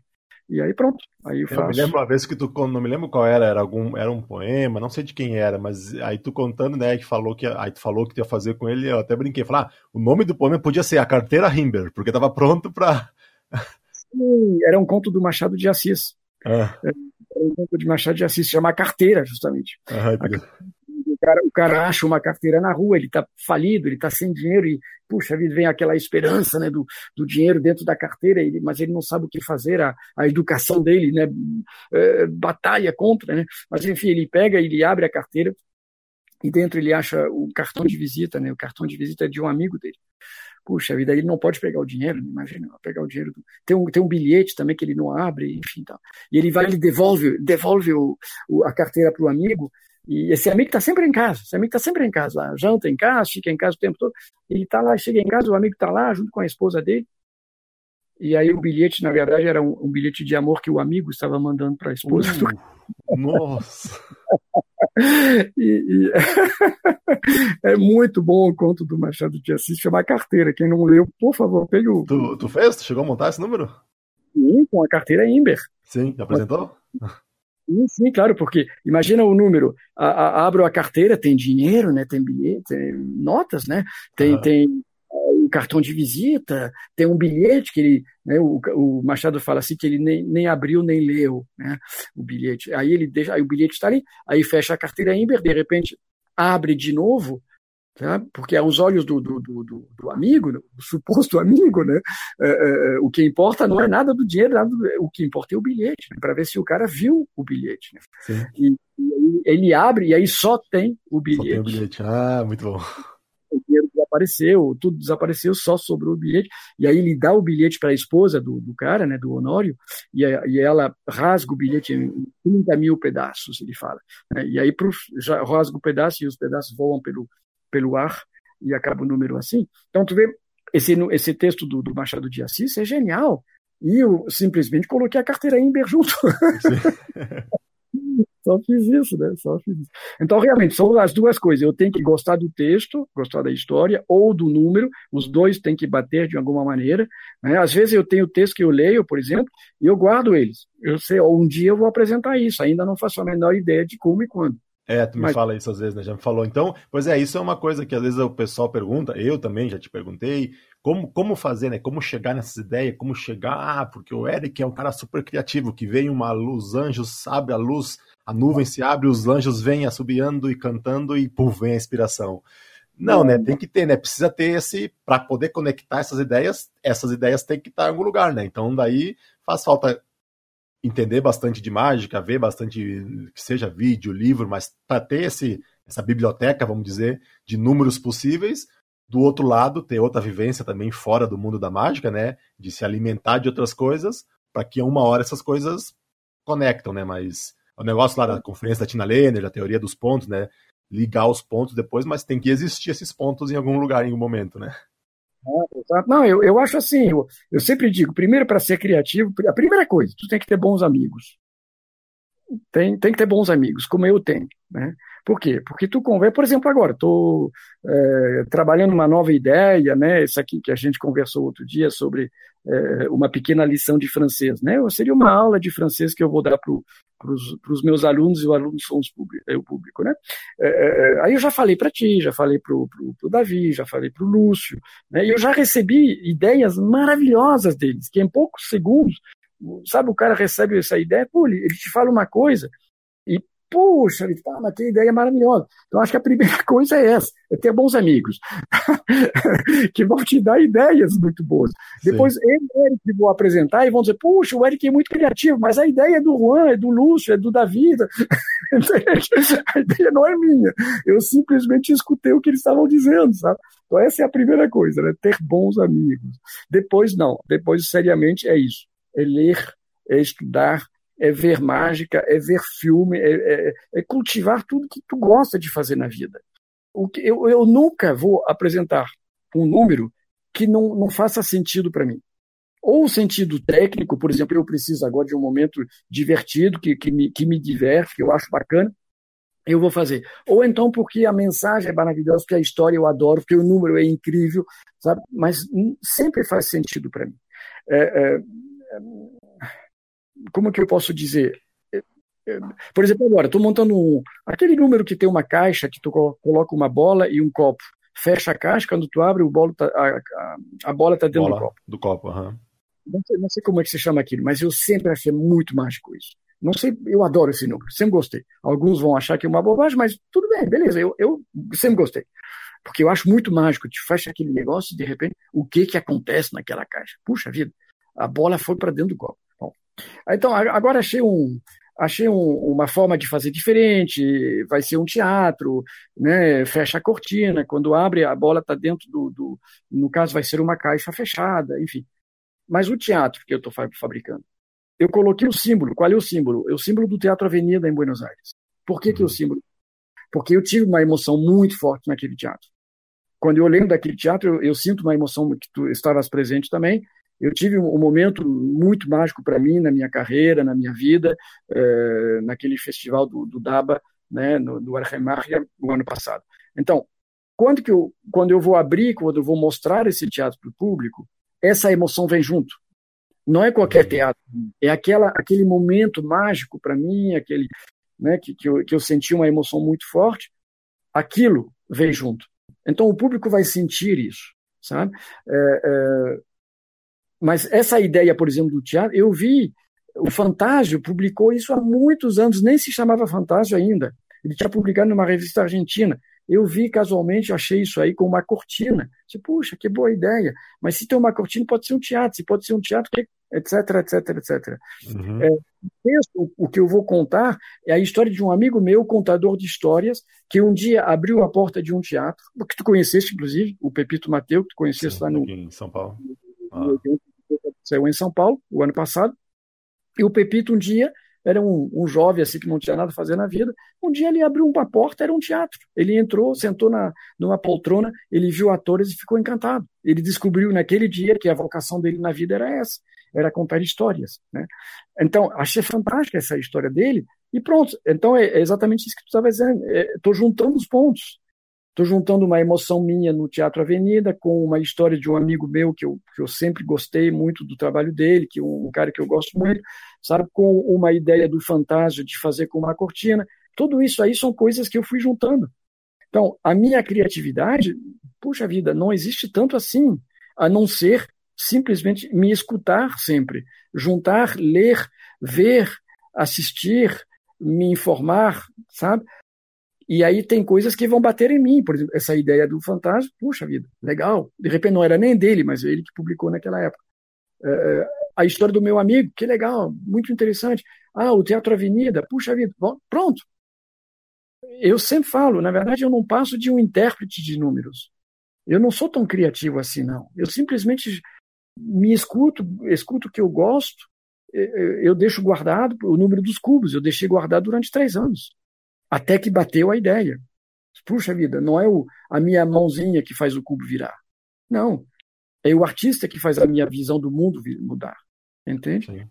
Então, aí, e por que, que eu pensei isso? Porque era aniversário da minha filha. Minha filha é muito, conhecer ela, né? é muito. ela vê o mundo de uma maneira diferente. Ela enxerga coisas que eu não vejo. Ela, ela vê uma cor, ela vê uma forma, ela vê um negócio que eu não vejo. E ela me mostra isso. E eu descubro isso graças a ela. Como artista, sei lá, um fotógrafo, né? Tem um fotógrafo que veio em casa uma vez aqui, fez a foto de uma árvore que eu tenho na frente da minha casa, que eu tô careca de ver todos os dias, e de repente eu descobri a árvore. Entende? Eu passo na frente todos os dias. Mas ele me mostrou essa árvore de uma maneira diferente. Entende? Eu comecei a ver coisas que eu não via sozinho. Para mim, isso é um artista, né? que me abre portas para um mundo que eu posso até, até conhecer, mas não vejo, não entendo, não percebo. Né? Então, é, é, tu vê, é, é, isso. Eu simplesmente junto ideias de um amigo, é, coisas que eu li, que gosto, é só juntar os, uns pontinhos, só isso. Só pois isso. é, isso, não, isso a gente, a gente vê que faz toda a diferença, né? Quando tem algo por trás, tem uma, algum significado, nem, que não fique muitas vezes explícito para o público, mas que para ti tem, né? Eu me lembro, tu, tu falou uma vez, né, que muitas vezes histórias que tu conta, que não é assim, não contos que tem que algum autor, mas histórias que tu inventa, queria em a história exatamente não aconteceu, não tem mais. Tem muitos elementos de verdade naquela história, aí tu só preenche com algumas coisas para poder levar para o palco, né? Mas que tem muita coisa ali, em negócio da professora, aquela, da partitura, não me lembro dos exemplos, mas que tem muita. Algo por trás tem, alguma mini verdade ali tem, e aí, claro, tem que ir. É, que nem filme, né? Baseado em fatos reais. Ele é tem as liberdades, né? A licença poética para enfeitar depois, mas que tem algo ali por trás, né? Sim, não, o que eu diria é que, na verdade, tem uma mini mentira e tem uma máxima verdade. Ah, entendi, Alana. É, por exemplo, vamos pegar o espantalho. Só a mentira necessária para poder em, vestir ele para ir para o palco, né? Quando eu falo do espantalho, eu falo da horta da minha tia, falo... tudo isso existe na minha cabeça. A minha tia, eu vejo quem é. A minha tia é que me criou quando eu era pequeno, porque a minha mãe estava doente, sabe? A, a, casa dela ficava 150 metros da minha. Eu ia visitar ela o tempo todo. Eu lembro, eu, eu vejo a horta dela, eu vejo a minha tia, eu vejo tudo. Tudo isso aí é um cenário totalmente verdadeiro para mim. Tudo é verdade, menos o espantalho. Aí eu preciso colocar essa mini mentira dentro de uma grande verdade minha. Eu preciso, porque senão não tem número. eu preciso colocar. Então eu coloco essa mini mentira dentro de uma verdade grande para mim, que é uma verdade forte para mim, porque é minha tia, porque, porque enfim, né, não preciso explicar isso aí. É, é uma coisa extremamente forte para mim, porque ela me criou, porque ela teve presente quando a minha mãe estava doente, ela, enfim, etc, etc. Né? Então, tudo isso é uma grande verdade para mim. E dentro dessa grande verdade eu coloco uma mini mentira, que é, no caso, é o espantalho. Né? É, é, depois vem a história, que, claro, evidentemente eu inventei totalmente, mas dentro de um contexto totalmente real e verdadeiro para mim. É, voltando ao Gaetan Blum, eu assisti ele em Paris o ano passado, lá no Double Fond. Né?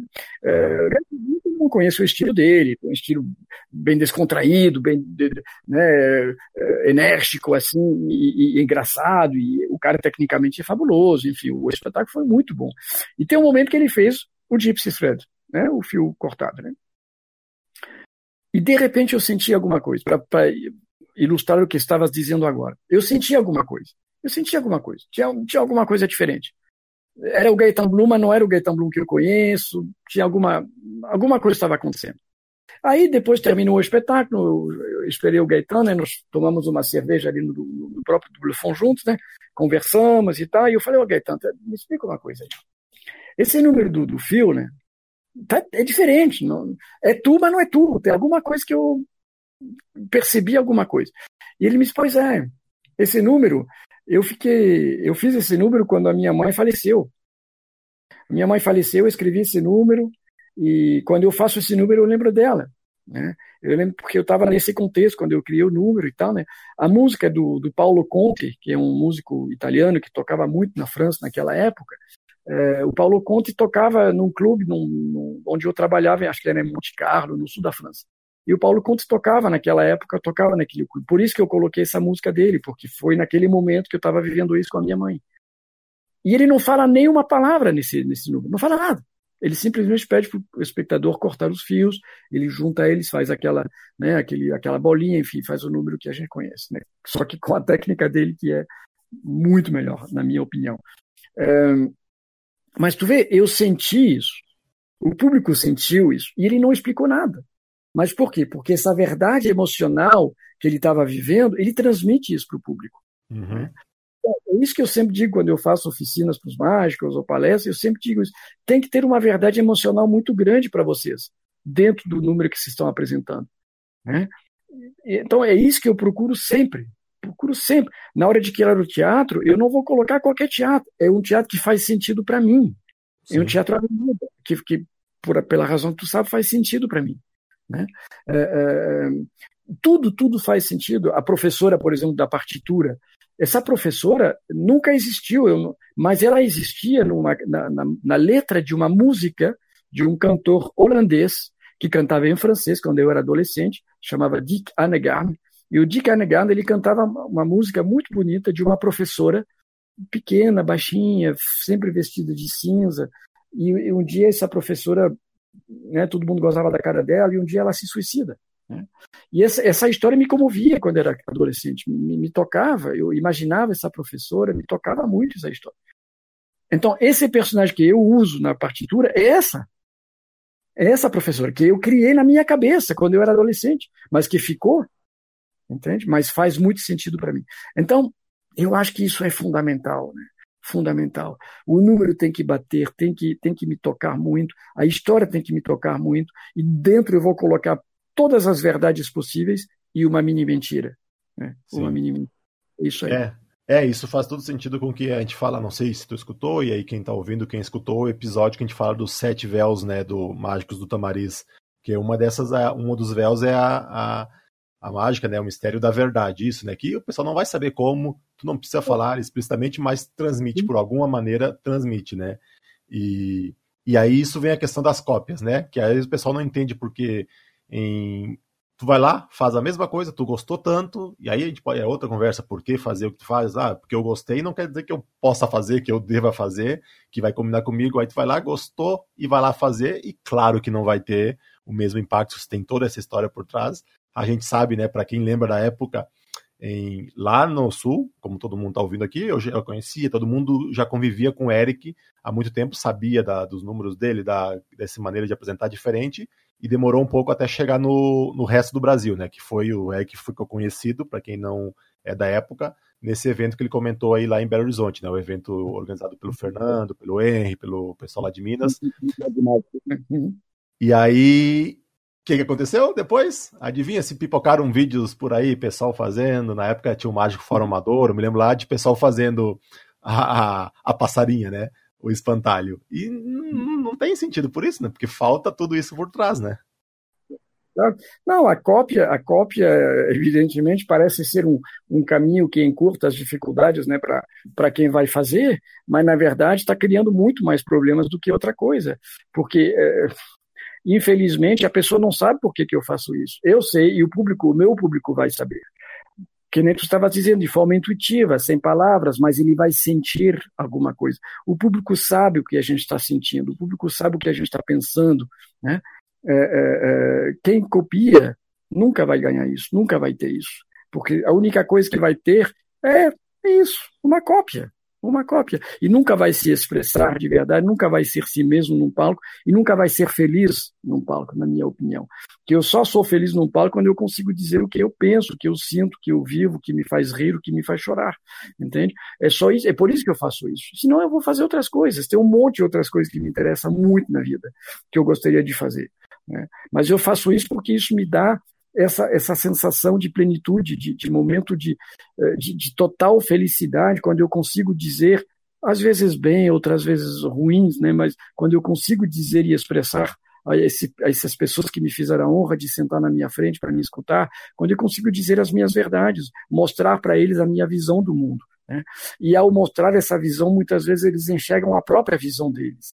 Né? Enxergam os sofrimentos deles, as, as, as, as alegrias deles, e é isso que faz essa relação. Né? Eu não pretendo ser ninguém, mas a única coisa que eu pretendo ser, e não sou mesmo, não sou mesmo, não sou ninguém, mas o que eu pretendo ser é, honesto com, com esse público. Né? E às vezes nós conseguimos ter esse momento de, de, de relação verdadeira, de honestidade verdadeira. Né? E, e, isso nunca vai acontecer se eu copiar alguém. Nunca. Nunca vai acontecer. Né? É claro que eu tenho números que me inspirei muito, por exemplo, o número da corda cortada que eu faço até hoje, eu me inspirei totalmente do Bernardo Início, inclusive no início eu usava o texto dele, né? mas eu fui entendendo rapidamente que não era por ali. Né? É, eu continuo fazendo esse número porque eu acho o número da corda cortada um dos números mais mágicos que eu já vi. Né? Eu tive uma emoção mágica muito forte quando eu vi ele fazendo. Né? Mas eu, eu consigo dar a minha verdade em quase todos os números que eu faço. E vou eliminando todos aqueles que não têm verdade. Todos aqueles que não têm essa verdade eu vou eliminando. Tu falou ali, eu fiquei aqui tentando lembrar para não esquecer, porque eu acho que eu tava, eu já tinha ouvido falar isso, mas ontem eu estava relendo aqui e vi outra uh, de novo aqui falar nisso, né? Tu falou, ah, o tempo que o pessoal colocou ali, né? Te deu esse tempo para tu para dar atenção deles para te assistir, né? É, uh, eu estava lendo isso, né? O, o, tempo nosso é o que a gente tem de mais precioso hoje, né? Com tanta coisa, não tem tempo para nada, é a única coisa que não tem como como ter mais, né? Dinheiro a gente consegue ter mais, coisa a gente consegue ter mais, tempo a gente não consegue repor, né? Então é isso, se as pessoas vão estar tá ali, vão colocar teu dar teu tempo para te sentar na cadeira para te assistir, um esforço mínimo, né, tem que fazer para dar algo de volta, né, para recompensar essa, essa atenção que te deram, esse tempo que eles te deram, que pode ser um tempo perdido, se não fizer algo que vale a pena, né? Então é isso, botar esse mínimo esforço, nem que seja por isso, em respeito a quem te deu esse tempo, né? Aqueles segundos, minutos, horas que seja. Claro, claro. Imagina, imagina a, a, a forma incrível que as pessoas te demonstram esse carinho simplesmente sentando na tua frente por alguns minutos. Né? É, é uma coisa maravilhosa. Olha o respeito que eu tenho que ter com isso né? porque essas pessoas dedicaram momentos, realmente tempo da vida delas para me assistir. Nossa Senhora, quem sou eu para merecer isso? Quem sou eu para merecer isso? Né? Então, para mim, isso é. Nossa, quando abre a cortina de um teatro é, é, é, e que eu vejo essas pessoas sentadas esperando eu abrir a boca, eu fazer alguma coisa, me dá uma emoção tão grande, tão forte, que eu não posso ser nada do que. Sabe? Eu tenho que ser honesto, totalmente honesto naquele momento, totalmente honesto. Por isso que eu não vou fazer esse negócio que eu dizia, né, da mãozinha que vai realizar a mágica, porque para mim não faz sentido. Não, eu tenho outras coisas para dizer para eles, tenho outras coisas para mostrar para eles. Né? E esse momento de, de comunicação, por isso que eu gosto de, de, de, salas menores, né, de lugares menores com poucas pessoas, porque essa comunicação se dá de forma tão privilegiada, né? Um teatro menor não é onde eu gosto, claro, eu gosto de apresentar em muitas situações, mas esta aí é para mim é espetacular, né? Porque esse momento é verdadeiro, esse momento é verdadeiro, é, é um momento de, de, de, real comunicação com o outro, né? É, a gente estava falando do, do, do, Teatro Avenida, tu vê, não foi nem mágica, né? Aquilo que eu fiz lá, que eu toquei uma um, uma música do Piazzolla para homenagem ao Fantasio lá, mas esse momento eu vivi como uma, um momento de verdade absoluta com o público. Né? Havia aquele silêncio, havia aquele respeito, aquela lembrança do fantasma, aquele. Puxa vida, é, tem momentos melhores que isso? Não tem. Isso nunca vai, se, nunca vai se conseguir copiando o outro, nunca vai se conseguir tentando ser o outro. É, é impossível, porque simplesmente a verdade desaparece na hora. A cópia é simplesmente a antítese da verdade, né? Simplesmente isso. Simplesmente. É, então, tá, eu sei que muitas vezes as pessoas me dizem, ah, eu já vi esse teu número, por exemplo, o número do aro e da, do, do, do, do, do anel e da corda, né, que eu, que eu faço. Tem várias pessoas que ah, eu já vi um cara apresentando isso, mas não era tu. e com o mesmo texto, ah, pois é, vou fazer o quê? Eu não tenho nada a fazer contra isso, simplesmente não me preocupa em nada, porque eu sei que não vai longe. Eu sei que para o público não significa nada e o, a pessoa que faz não vai, não vai crescer em nada com isso talvez ela ache de forma ingênua, ache que, que, que vai, né, que a, que a mágica, lembra aquele texto do, do, do, do Tommy Wonder, né? Uh, a mágica realmente ela, ela é uma namorada tão bonita, né, que as Sim. pessoas acham só porque ela está do meu lado eu vou ser um cara bacana, né? Uhum. Só que aí a mágica não aguenta, não, ela vai embora, né? E vai embora, sim. Claro, ela vira as costas, porque ela não quer ser aproveitada dessa maneira. Né? A mágica é uma namorada realmente maravilhosa, mas como toda namorada, ela precisa ser muito bem cuidada e muito respeitada. E, e, e puxa vida, aquele texto, quem não leu, peguem o livro do Tommy Wonder e leiam, leiam ele todo, né? Porque todos, né? Porque são dois, mas é, esse texto para mim é fundamental. Né? A mágica é realmente uma, uma, uma, uma namorada incrível, maravilhosa, mas tem que ser respeitada, tem que ser servida, tem que ser trabalhada, tem que ser e principalmente isso aí nós devemos ao público, né? nós devemos isso às pessoas que nos fazem essa honra de sentar na nossa frente por alguns minutos. Né? A gente deve isso a eles. Então, quer, quer copiar? Copie, meu querido. Mas não espere nada disso. Né? Não espere nada disso. Sim, é se não entrega, se não entrega algo verdadeiro, não dá, não dá para esperar algo verdadeiro, não dá para tirar algo de onde não existe, né? O cara está copiando a própria vida dele, né? Está passando do lado da própria vida dele. Simplesmente. Simplesmente assim. É...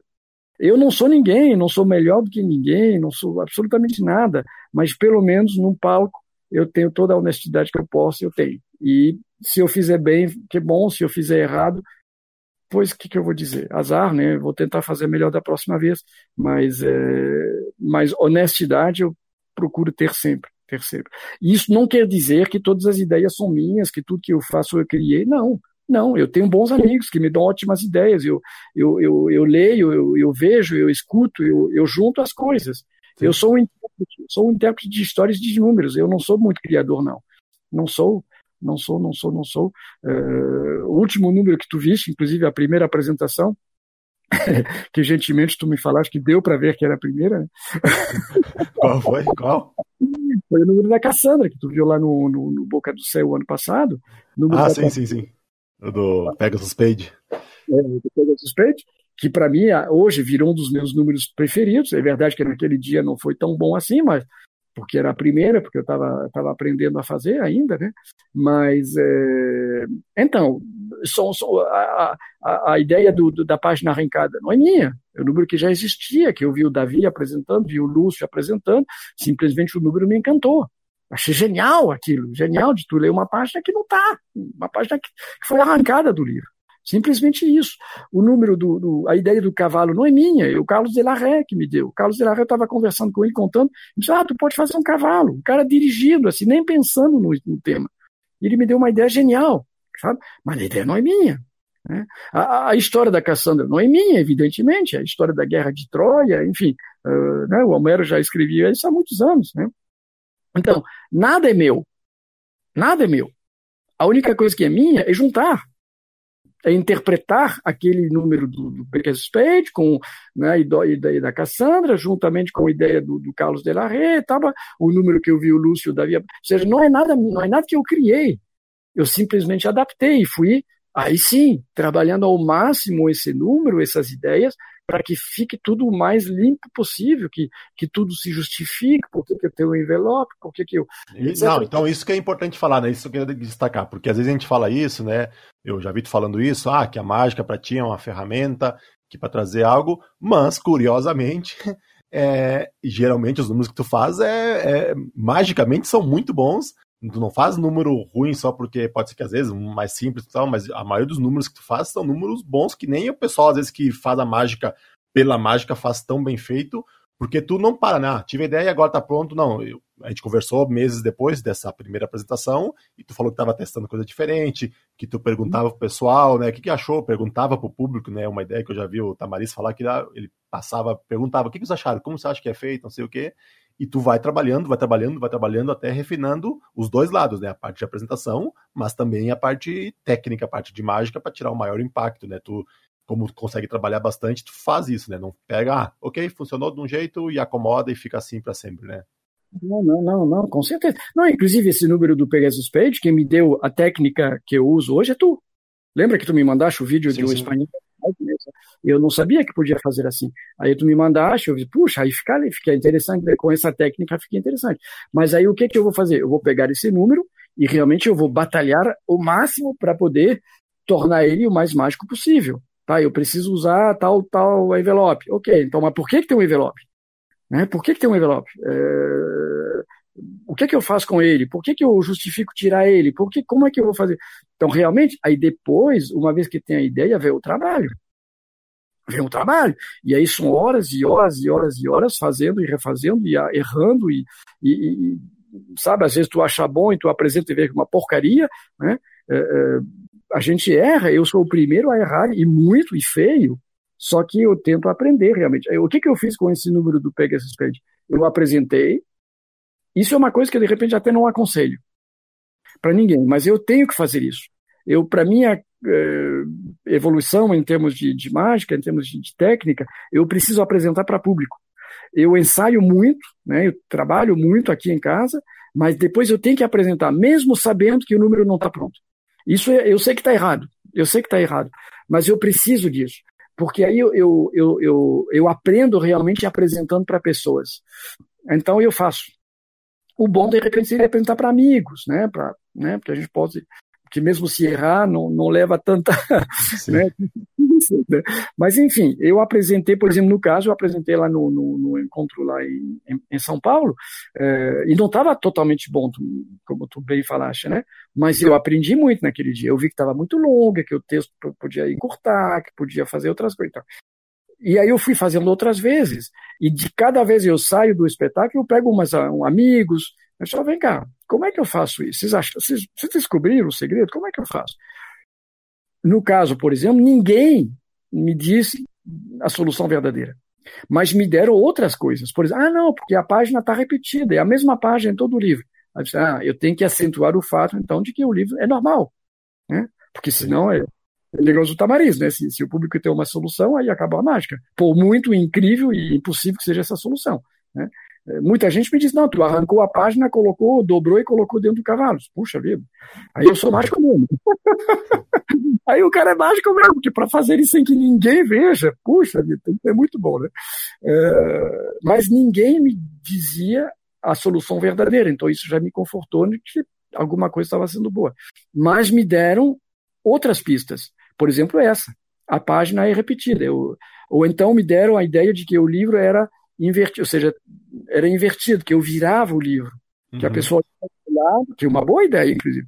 Era um livro normal, uma metade do livro normal, que a pessoa olhava a página, depois eu virava o livro, e da outra metade tinha a mesma metade, só que uma página faltando. Hum, entendi. Boa ideia. É uma boa ideia. Um leigo que me disse isso. Tá? Aí tu tem que desmontar na apresentação, tu tem que desmontar essas soluções possíveis, né? Então agora eu faço um pouco diferente, realmente eu peço para a pessoa folhear o livro, ver se, né, se tem alguma página repetida, etc, etc. Né? Mas realmente, a, a, uma vez que eu juntei esses pontos todos que eu falei, eu trabalho bastante, bastante, eu apresento e na apresentação vem outras ideias, vem falhas, né, que eu tento eliminar, mas que nem a minha avó falava, Paris não se fez em um dia, né? Eu acho que é, é, é por aí, né? Para mim, eu preciso apresentar, eu preciso mostrar, receber críticas e depois tentar melhorar. Né? Eu, eu faço isso sempre, sempre que eu apresento uma coisa nova, eu vou lá, e aí, o que, que vocês acharam? Gostaram? É mágico ou não é mágico? Né? Porque eu, apesar de tu falar isso que a ferramenta, que a mágica para mim é uma ferramenta, sim, com certeza ela é, mas ela tem que ser mágica. Você tem que ser mágico o negócio, senão não faz sentido. Né? É, continua, mesmo se eu misturo com outras coisas, com história, continua sendo fundamental e essencial que seja mágico, né? porque senão. Né? E aí cada um depois vê o que é mágico para ele. Né? o que, que, é mágico para ele. Aí sim, aí é uma entramos numa conversa muito complexa, né? Mas para mim, eh, todos os números que eu faço, para mim, eles têm que ser mágicos, eles têm que dar uma experiência mágica ao público. E aí, claro, vem a questão da técnica, vem a questão de, de tu ter ensaiado tanto que as falhas foram desaparecendo, né? Sim, é, sim.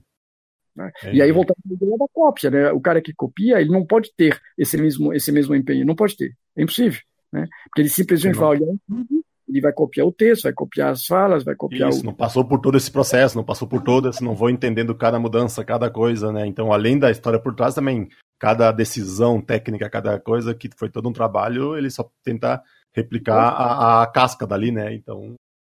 Exato. Por isso que é, é, eu, eu, sempre falo, nós temos que entender a mágica primeiro, antes de apresentar ela. Entender o porquê, por que, que ela está ali. Por que, que ela veio na minha vida? Por que que, o que, que ela significa para mim? Né? Às vezes ela não significa simplesmente nada além de, uma, de um simples divertimento, mas que eu acho bacana, uma coisa que me diverte, que eu acho super, super. Por exemplo, aquele número do. Puxa vida, eu nunca sei número, os nomes dos números. Aquele que tem uma quatro bolinhas de, de pompom, sabe que o, o Alibongo apresentava, que uhum, puxa sim, o, sim. o para mim não é realmente mágica isso aí, mas é muito divertido. Eu sempre achei esse número super divertido, sabe? Aí eu fabriquei um e eu acho muito divertido. É, não faz sentido, né? Tu pode de repente achar um sentido de, sei lá, de ligação das pessoas, o que tu quiser, mas não faz sentido, mas é, é, é burlesco para mim, é, é, divertido, é engraçado, sabe? O jeito que o Ali Bongo apresentava também era muito divertido, né? Então, mas é uma coisa bacana para mim, uma coisa divertida. Né? Uh, por exemplo, tem um negócio que tu, tu vai odiar, mas que eu vou fazer no próximo espetáculo. aquele, sabe aquele aviãozinho que eu faço com papel de cigarro, que eu fiz uma vez no, no, aeroporto, que todos vocês ficaram envergonhados? Eu, eu, eu vou fazer isso no espetáculo, porque eu acho isso muito divertido, sabe? o Davi já me disse que eu estou louco, que eu não devia fazer, mas eu vou fazer. É... quem, quem for assistir o espetáculo vai se lembrar. É... Então, tu vê, é uma coisa que não faz sentido, não é nada mágica, mas é divertido, eu me divirto fazendo essas bobagens. Então, é... faz sentido para mim, tá ótimo, tá ótimo, tá ótimo. Né? É isso aí. E o cara que copia nunca vai fazer, por quê? Porque não, não vai passar por esse processo, não terá entendido o porquê da mágica, não terá entendido o porquê do número, não terá entendido nada, absolutamente nada, a não ser que ele vai ser sempre um copiador. Né? Então, é problema dele, não é problema meu. Eu trabalho igual, eu não, não me importo, quem quiser me copiar, copie. Quem está perdendo é, é, quem copia, não sou eu, com certeza não sou eu. É, porque está perdendo isso, né? Além de não conseguir, o resultado que vai ter, mas está perdendo o que tu falou antes, né? A chance de poder aproveitar, poder se divertir no palco fazendo algo que, que, que realmente se tu dedicasse um pouco de esforço, que claro que não é agradável sempre, sempre vai ser maravilhoso, dá trabalho, é trabalho, chama é trabalho para algum, é, dá trabalho, mas o resultado, né, é, compensa, né? Tu poder ver ali o que tu pensou, o que tu criou, o que ou que como tu falou, pegar ideia, juntou, teve no mínimo esse trabalho de juntar ideias daqui e chegar num produto final ver isso funcionando, a, a, recompensa é muito maior do que se ficar só tipo nos aplausos que tu vai ter, em, como o Alejandro fala, os aplausos burocráticos de fazer um, um trabalho que não tem sentido, né? Porque não tem honestidade, não tem presença, não tem, não tem verdade simplesmente naquilo que faz, né? Então, é, e depois o cara vai se dizer artista, né? Aí quem não escutou, que escute o podcast do, do, do Alejandro sobre, sobre a, a, a, Rainha das Artes, que é muito, muito esclarecedor nesse sentido. Muito bom, muito bom, as, as falas deles, muito boas. Né? Mas isso tem uma coisa que me irrita demais, eu não, não vou repetir o que o, o Alejandro falou muito melhor do que eu, né? Mas é, uma coisa que me irrita demais é os, os caras se dizerem artistas, né? Eu vivo da minha arte. Que arte, cara? Que arte? Que arte? O que, que tu tá falando? Tu tá copiando? Tu tá usando, sabe, números que tu aperta num botão que faz sozinho. Que arte? Isso é arte? Para, pelo amor de Deus, não venha me, me, me, me irritar aqui, sabe? Já estou me irritando sozinho. Mas é que é, é, que me deixa louco isso aí. Eu não sou, eu, Eric, não sou artista sabe? A única coisa que eu tento ser é honesto com o meu público e tentar fazer o que eu, o que eu, o que eu sinto bom, o que eu, o, que eu, o que eu gosto, mas eu não sou artista. Quem sou eu para ser artista? Entende? Eu, nós já conversamos tu e eu sobre esse tema, né? É, é, se eu, inclusive eu peguei essa fala de ti, é, se eu conseguir ser um entertainer, como os, os, americanos dizem, né? Alguém que diverte um pouco as pessoas e que faz elas de repente, às vezes se emocionar ou, ou enxergar a vida de maneira diferente, um pouquinho, nem que seja um pouquinho, né? Ou pelo menos esquecer de repente os problemas deles durante alguns minutos. Que bom se eu conseguisse isso, mas artista eu não sou. Não sou. Uh, puxa vida, é muito mais do que isso ser artista. Né? Então me irrita demais uh, quando eu vejo mágicos que, que só copiam ou que só usam aparelhos que não dão trabalho nenhum, que qualquer um compra e faz, sabe? Uh, e se dizem artista, ah, eu vivo da minha arte, decidi viver da minha arte. Que arte, cara, que arte, ridículo isso. Vamos parar de se auto-enganar, né? É, totalmente irritante. E, e por isso que a mágica está sofrendo o que está sofrendo, né? Porque Infelizmente, tem muita gente que fala dessa maneira sem nem, realmente nem pensar, como, eu, como o Alejandro bem fala, né? sem realmente pensar o quanto mal faz a própria mágica. Né? Então, é, é horrível. Mas, enfim, Vou, vou parar de me irritar com essas coisas.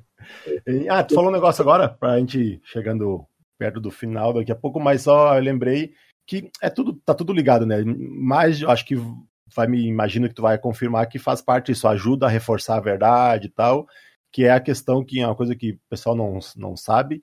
De novo, o que eu vou falar aqui agora não é que tem que ser assim, nada, mas para ti eu sei que faz diferença é que tu gosta de construir, né, muitas coisas, né? Então, muitos quando tu usa elementos, mesmo que tu não usa muitos elementos, caixas e aparelhos, mas os poucos que utiliza, tu costuma em tu mesmo fabricar, né? Tu me falou isso sim. uma vez e que isso te dá uma conexão diferente com aquilo e, e muda na apresentação, né? Sim, sim. É que é, realmente é, tem, tem, tem muitas, muitas coisas aqui, mas é, é o objeto em si é muito mágico. O, o Davi esteve aqui ontem, me mostrou uma caixa que ele achou lá em Pelotas, no, no, no antiquário, uma caixa antiga, muito bonita. A caixa já vem com uma história. Ela vem com. com ela, ela viveu a vida dela, entende? Ela estava estragadinha, ela estava quebradinha, não sei o quê. Ela viveu a vida dela. Isso vem junto. É que nem aquela que estava falando do Gaetan Blum, da mãe dele, sabe? É, uhum. É, a partir do momento que tu tens um, um porquê, é, é, isso o público sente. E o público sente através do objeto, ele sente isso também. O objeto traz essa magia. Né? É, sei lá, se tu pegas uma. É, qualquer tipo de. Pega uma moeda, uma moeda, um, um real, e tu pega uma pedra. Olha como o público já recebe uma mensagem diferente. Né? Tu pode, de repente, fazer o mesmo número. Né? Tu vai fazer a, a, a, sei lá, qualquer número lá de, de, de é, ai, aqueles de mesa lá que a gente passa as mãos em cima, eu não sempre esqueço os números, os Sim. nomes. Os negócios viajam, né? Sim, o Xinga Xing, o que tu faz o Shadow Coins. Isso, os Matrix, essas coisas todas. Tu faz com pedras, é uma coisa, tu faz com moedas é outra. Não, não sei se uma é melhor do que a outra, não é isso que eu estou dizendo. O que eu estou dizendo é que o público recebe uma né? O público percebe alguma coisa diferente. Tá o objeto, então, ele é fundamental, porque nós usamos, todos nós mágicos usamos objetos. É, alguns números não têm, mas a, imensa maioria tem objetos, né? Então, esse, esse objeto ele tem que ser portador dessa mágica também. Né?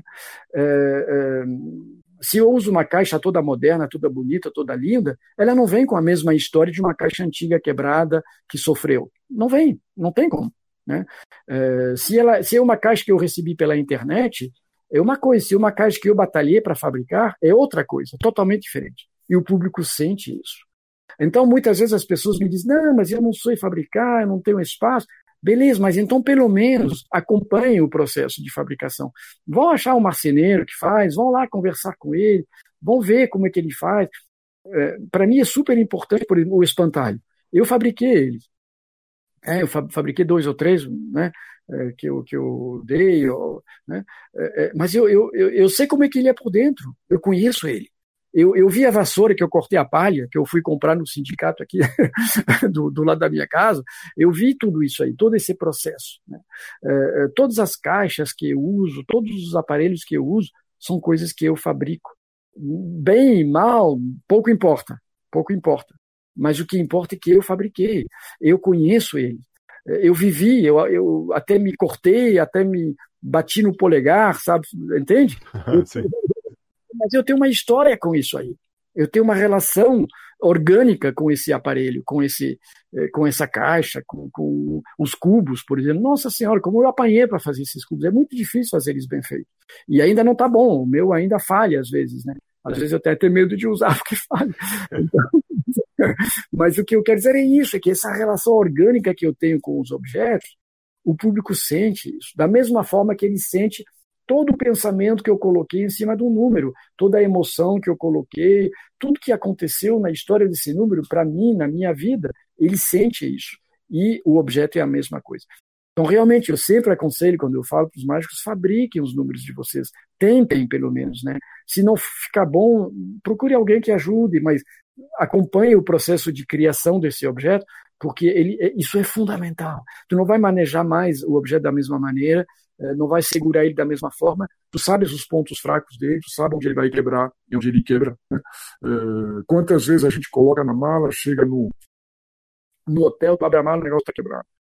Se eu fabriquei, eu tenho muita, muita chance de consertar, porque eu sei como consertar. Se eu comprei na internet, eu recebi, sabe, do, da China, puxa vida, é muito mais difícil, né? Então tem essa vantagem também, na hora de fazer o show, é, se tu sabe consertar, rapaz, tu tem uma vantagem bem grande. E outra coisa, é, é muito mais barato, né? oh, me interessei já agora. é muito mais barato. Muitas vezes, né, eu coloquei uma mensagenzinha ontem no nosso grupo né, dos médicos aqui do Sul, né? É, muitas vezes eu acho isso também. Tem um, um, exagero muito grande de quem fabrica que vai te vender um negócio bem simples por um preço exorbitante, né? Então, é, é, aí sim, eu sei, entramos no, no, no custo, no, no, valor de um segredo, tudo bem, eu não, não, vou conversar sobre isso, tudo bem. Eu, é muito subjetivo. Mas, é, não, realmente, eu fabrico principalmente porque eu sei que o público vai sentir que eu tenho uma relação orgânica com esse objeto, sabe? posso levar meses para fabricar, mas eu vou fabricar. Né? De qualquer maneira, eu sou extremamente lento, ou seja, não consigo fazer o um número de um dia para outro. Eu posso ter uma ideia, mas a ideia tem que ficar durante meses na minha cabeça. Eu vou fazendo devagarinho, às vezes nem sai nada, mas quando sai é um processo de muitos meses com, com que, eu, que eu vivi com esse número, né? e, e o público sente isso. E depois é isso. Depois não vou fazer nenhum número que eu não, não tenha razão de fazer, que eu não gosto, que me divirta, que me, me emocione, que nunca vou fazer, nunca vou fazer. Porque tem que fazer? Não, não tem que fazer, não. Tem que fazer, não. Né? Mágico tem que fazer, sei lá, aparecer é, sombrinhas? Não, não. É, tem que fazer a neve, tem que fazer mesa flutuante, tem que fazer. Todo mundo faz, como que não vai fazer, Eric? Tem que fazer.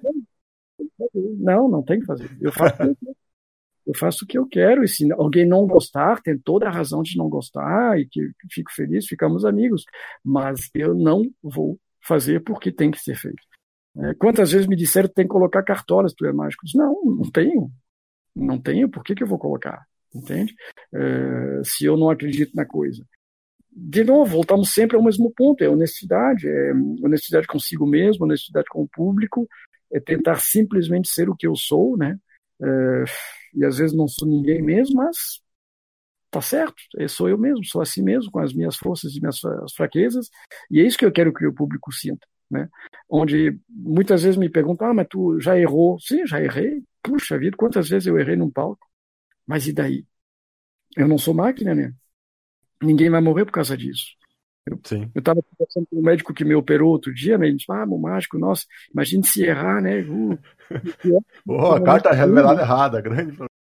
Aí eu falei para ele, mas peraí, se tu errar, cara, quem sofre mais, né? Eu errei, tá, vai ser um, vou pagar um mico durante alguns segundos, sabe? Vou, vou, vou me sentir mal, mas peraí, tu mata alguém, cara, então, se tu tivesse errado a minha, errado a minha cirurgia, eu não estava aqui para conversar. Então, vamos, vamos relativizar as coisas. Claro que a gente faz tudo, ensaia, faz tudo possível para nunca errar, mas acontece. Nós somos seres humanos e é isso que o público quer: um ser humano na frente. Não quer uma máquina de apertar botões e fazer aparecer bengalas ou, ou, ou sombrinhas. Não quer uma máquina, não quer, não. Ele quer um ser humano, ele quer uma pessoa, um ser de verdade como ele, com as suas falhas, com as suas verdades e suas mentiras, entende? Ele quer isso, ele quer isso, é isso que o público quer. A mágica nos serve de forma tão maravilhosa, né? Por isso que, voltando a citar o Alejandro, né, que a mágica realmente é uma forma de expressão artística, né? Realmente é. Mas quantos de nós são artistas? Né? Quantos? Isso é para mim, fundamental, e a gente não pode se esquecer. E tem uma coisa que eu acho fundamental também, que eu sempre falo, é humildade, cara, humildade, humildade. Não é porque tu compraste uma, um aparelho que faz aparecer isso ou aquilo, que tu, tem, que tu és um cara especial, não é não, não é não, não é não, sabe? Não é não. A bela namorada que a mágica é, ela não, não vai te servir para te valorizar, não vai te servir. Ela só vai te servir para ser honesto, né? É, é, para ser tu mesmo, e tu mesmo significa muitas coisas boas e muitas coisas ruins, simplesmente ser honesto. É só isso que a mágica faz para a gente. Ela não serve para isso, como tudo, né? Toda forma de expressão artística faz para quem sabe servir ela, né? né? Um bailarino, um, um ator, um pintor, né? Quando sabe utilizar a própria forma de expressão artística de forma honesta, talvez tenha uma, talvez tenha uma sorte de um dia poder ser considerado artista, né? Talvez, talvez. Né? Mas com certeza aquilo que aquele que simplesmente utiliza essa forma de expressão artística para se valorizar, com certeza nunca será artista, com certeza absoluta. É, o, voltando para o Tommy Wonder, né, o livro, não sei se tu lembra, né, eu lembrar da frase na abertura, né, que os livros, ele fala, livros, meus livros dedicados àqueles que colocam, né, em a mágica acima do conforto e da recompensa, né. Então isso já diz tudo, né. Claro, claro, claro, claro. E, infelizmente, não, não quero criticar ninguém, de novo, quem sou eu para dizer qualquer coisa, mas infelizmente a gente vê muito isso. A gente vê muito isso né, de pessoas que usam a mágica para se valorizar. Né? E, puxa vida, tem que crescer, meu querido. É... Cara, muito obrigado, valeu. E acho que tenho certeza que o pessoal vai curtir bastante como eu curti. Eu, inclusive, por mais quase 20 anos, quem se conhece, né? Tô vendo fazendo as contas aqui, uhum. mas tinha coisa que eu nem que detalhes das histórias que eu não sabia, conheci, então sempre vale a pena em... Foi como eu bati, eu falei com o Davi naquela entrevista, é, até às vezes uma justificativa isso aqui para a gente voltar, né, ter os papos que tinha antigamente, em que às vezes pela distância a gente acaba deixando e não conversa tanto.